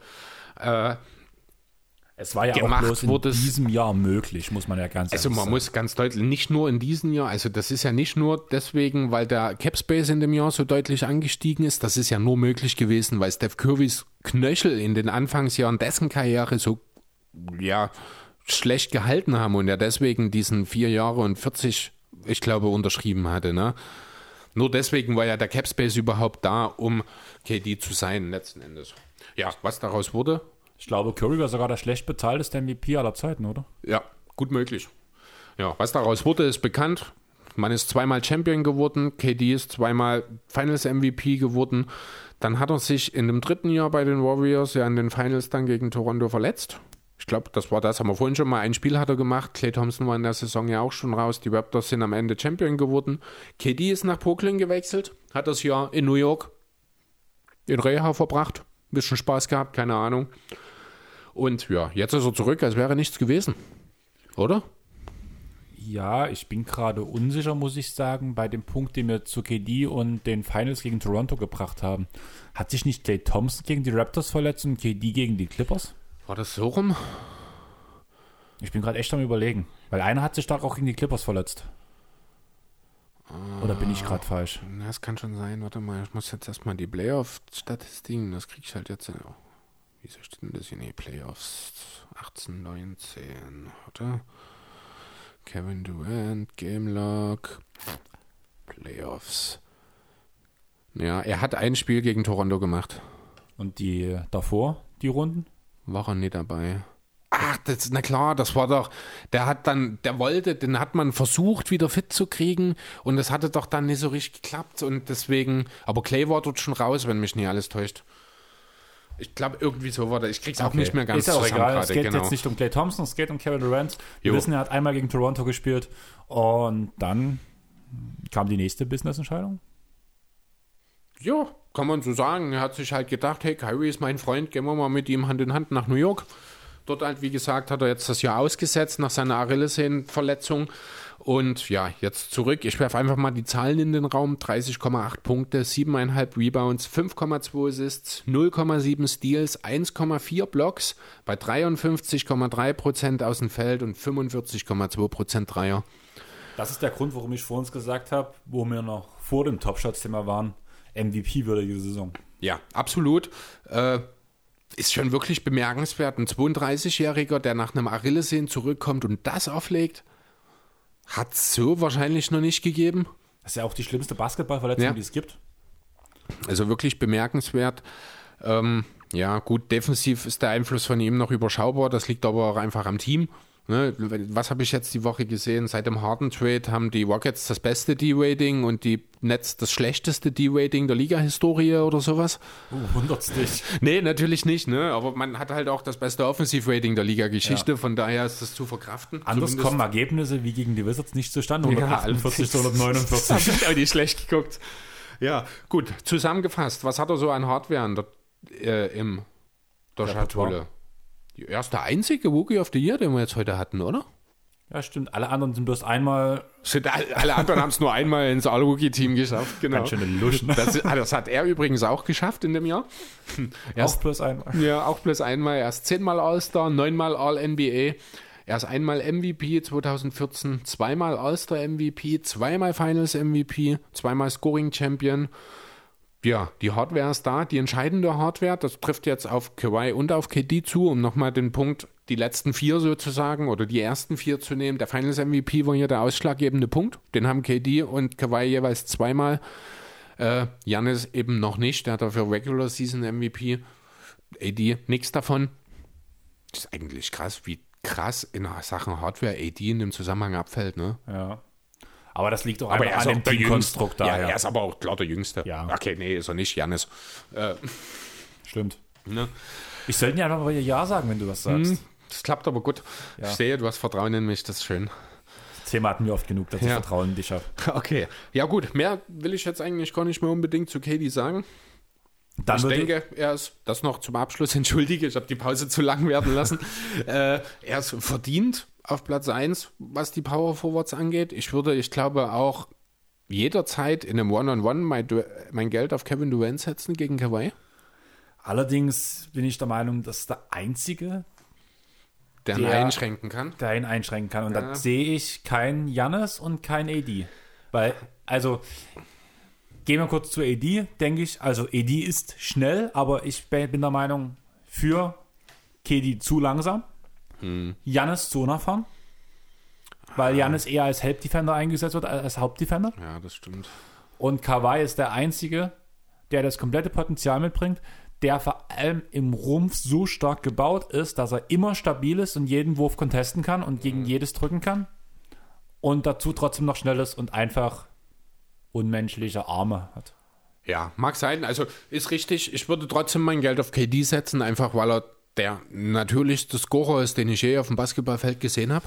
Also du, die, selbst die beste Defense reicht gegen KD einfach nicht. Das sieht man halt auch jetzt in dieser Saison hat man das schon gesehen. Das ist einfach eine Ausnahmeerscheinung der Kerl. Und ich glaube, wenn der sich nicht verletzt hätte, wird man jetzt nicht mal drüber diskutieren, wer denn von den Vieren jetzt auf eins ist. Dann Ja. wäre das eine relativ eindeutige Sache, hätte er nicht das letzte Jahr ausgesetzt. Wobei, vielleicht würden wir darüber diskutieren. Einfach aus dem Weil die Grund, Netz abgestunken hätten. vielleicht, also vielleicht das, aber mir geht es darum, du hast vorhin ja selber gesagt, der Titel, den Kawhi mit Toronto geholt hat, wäre vielleicht auch gegen einen Kader mit Clay Thompson und Kedin möglich gewesen. Ja, stimmt. Und durch diese Aussage, die du da mitgebracht hast, ich war ja dort auf Golden State Seite, du warst ja so ein bisschen auf Toronto-Seite, wäre es schon eine Diskussion gewesen, Ja, wenn man der stimmt. Beste gewesen wäre. Also Kawhi ist wirklich, da, da merkt man wieder, warum Platz 1 und Platz 2 ist. Der Einzige, der ihm wirklich Konkurrenz macht. Und Mhm. auch jetzt könnte man drüber streiten, ob Kawhi oder KD. Bin ich der Meinung. Also wie gesagt, Janis fällt Ah, für nee, mich. das ist, nee, da will ich nicht. Also da finde ich einfach, ah, das ist unheimlich. Nee, du hast schon recht. Das ist, hast- also ich das sind beides Spieler auf beiden Seiten elitär, während der eine halt defensiv ein bisschen elitärer ist, wohingegen der andere halt offensiv ja, unstoppable ist. ja eine Ausnahmeerscheinung einfach Genau. ist. Ne? Und deswegen, also ja, nee, wahrscheinlich, ja, wahrscheinlich geht das 0 zu 0 aus oder 20 zu 20. Je nachdem, ob sie gerade heiß laufen oder nicht. Du meinst, ein Triple Threat schaffen sie nicht? Ja. Jo, du hast schon gesagt, du musst morgen wieder raus. Ja. Ich muss morgen auch raus. Aber ich freue mich aufs Wochenende. Ich werde das ganze Wochenende Dungeons Dragons, das Brettspiel spielen. Wir wollen eigentlich so lange. Was denn? Ernsthaft? Ja. Du spielst ausgerechnet dann Dungeons and Dragons, wenn ich nicht da bin? Ähm, Wie uncool. das Ding ist, dass Miri und Matthias mich gefragt haben, ob ich nach dem Tag das Wochenende bei denen verbringen möchte, weil sie mich nicht allein lassen wollen. Und da habe ich ja gesagt, dass ich mir aber den Samstag noch relativ frei halte und Sonntag, weil ich gucken möchte, wie mir es geht. Einfach weil Samstag und Sonntag halt zeitig Basketball kommen. Das kann ich in der WG nicht gucken. Und sonst sitze ich zu Hause, gucke Basketball, wenn mir es gut geht. Oder wenn, wenn ich mehr Gesellschaft brauche, dann spielen wir wahrscheinlich die ganze Zeit Dungeons Dragons. Okay. Und von daher freue ich mich schon darauf. Eigentlich muss ich sagen, ich denke auch, ist genug zu dem Thema jetzt gesagt. Und wir beenden die Sache, indem ich meine typische Abmoderation Ich wollte gerade sagen, das kommt noch. Genau. Chris freut sich gerade schon. Also, Ich habe gerade tatsächlich, ich habe gerade eine kleine Super Bowl Vorfreude, weil ich wollte gerade eigentlich noch so raushauen, ich freue mich auf den Super Bowl, als du fertig warst, aber ja, hey, ich freue mich auf den Super Bowl. Jetzt hat er es gesagt. Ich freue mich, dass dank dem Super Bowl die Spiele so zeitig im Basketball anfangen. Du freust dich also auch auf den Super Bowl, nur Ja, auf weil- einem anderen Grund. Aus mal am Grund, genau. Aber trotzdem, weil es ihn gibt, muss man ja, Ja, dazu sagen. Ne? Also ich sag mal was Positives Jo. pro Super Bowl und nie kontra Super Bowl. Von daher passt das. Ähm, jo, folgt uns auf Instagram, Facebook und Twitter. Wie gesagt, ich habe auf Twitter sogar jetzt ein bisschen mehr gemacht, mal ab und zu, zumindest gelesen. Also ich lese euch dann schon und ich tu, wir tun vielen Followern, die uns auch followen. Also macht das mal bitte. Empfehlt uns unseren, eure... Ach du Scheiße, was war denn das für ein Mundfasching? Ich kenne das schon. Ich, Empfiehlt uns euren Freunden weiter. Lasst bitte auf ähm, iTunes eine Rezension da, gebt uns so viele Sterne, wie ihr wollt. Wenn ihr weniger als fünf Sterne gebt, sagt uns bitte warum. Schreibt uns gern persönlich an, wenn ihr Fragen habt, wenn ihr unsere Meinung hören wollt. Einfach eine DM auf irgendeinen der Plattformen vor uns gesagt. Dann läuft das. Wir werden eigentlich immer antworten. Es gab, glaube ich, noch niemanden, dem wir nicht geantwortet haben. Und falls doch, sagt uns Bescheid. Genau. Schreibt uns. Schreibt uns. Auf Instagram findet ihr ja ganz schnell unsere Privatprofile, weil wir Genau. auch immer wieder irgendwie aktiv sind, beziehungsweise irgendwas kommentieren. Und ja, eigentlich war's das. Jo. Folgt uns auf den anderen Plattformen, folgt uns auf dieser, um Eins das noch? immer wieder zu erwähnen. Ganz kurz, wenn ihr wisst, woher unser Top Shots Intro kommt, denkt dran, es gibt ein T-Shirt zu gewinnen. Chris will unbedingt T-Shirts drucken, Ich will ein T-Shirt, ich will Merchandise haben. weil Chris sich dann auch gleich eins drucken würde. Mit Sicherheit. Also ich glaube, ich würde mir dann, also ich würde das Logo würde ich schon so tragen, wie es Mhm. ist, aber ich würde Airboy Podcast oder von Flo noch rausretuschieren lassen, dass es bloß dieser Basketball ist, ohne alles ringsrum. Ja, da kann man ja dann nochmal diskutieren. Genau. Aber ja, denkt daran. Vielleicht legen wir noch irgendwas drauf. Ich komme, glaube ich, relativ günstig an Sticker ran. Da könnt ihr ganz Deutschland zutaggen. Wie geht's eigentlich meinen Feuerzeugen? Habe ich dir, ach so, habe ich dir das noch nicht gesagt? Haben wir das Nee. Thema schon mal? Wir hatten ja, also um was Chris gerade geht, ist die Spende, äh, der, die Clipper-Aktion, die wir von der Sippschaft Dresden Genau, Start with a Friend haben. war die Aktion, ne? Oder Genau. die Die haben Organisation. jetzt auch schon die Info bekommen. Es sind insgesamt 670 Euro, die die Cool. Organisation bekommt. Und das Ding ist, wir mussten ja erst das Geld eintreiben. ja. Ich habe ja dein Geld schon bezahlt. Das müsstest du mir irgendwann mal geben. Das haben wir schon lange geklärt, mein Freund. sehr schön, hast du mir das schon mal. gegeben. Und auf jeden Fall haben halt, wie es halt immer ist, wenn du was auf Vorkasse machst, hat es Ewigkeiten gedauert, das ganze Geld einzutreiben. Ja. Im Endeffekt, die Druckerfirma, die die Feuerzeuge druckt, hat sieben bis zehn Wochen Bearbeitung, äh, hier ähm, Druckzeit. Okay. Und wahrscheinlich bekommen wir als Sippschaft Anfang März die Pakete. Danach schicken wir die halt raus. Ich bekomme halt sie halt raus. persönlich.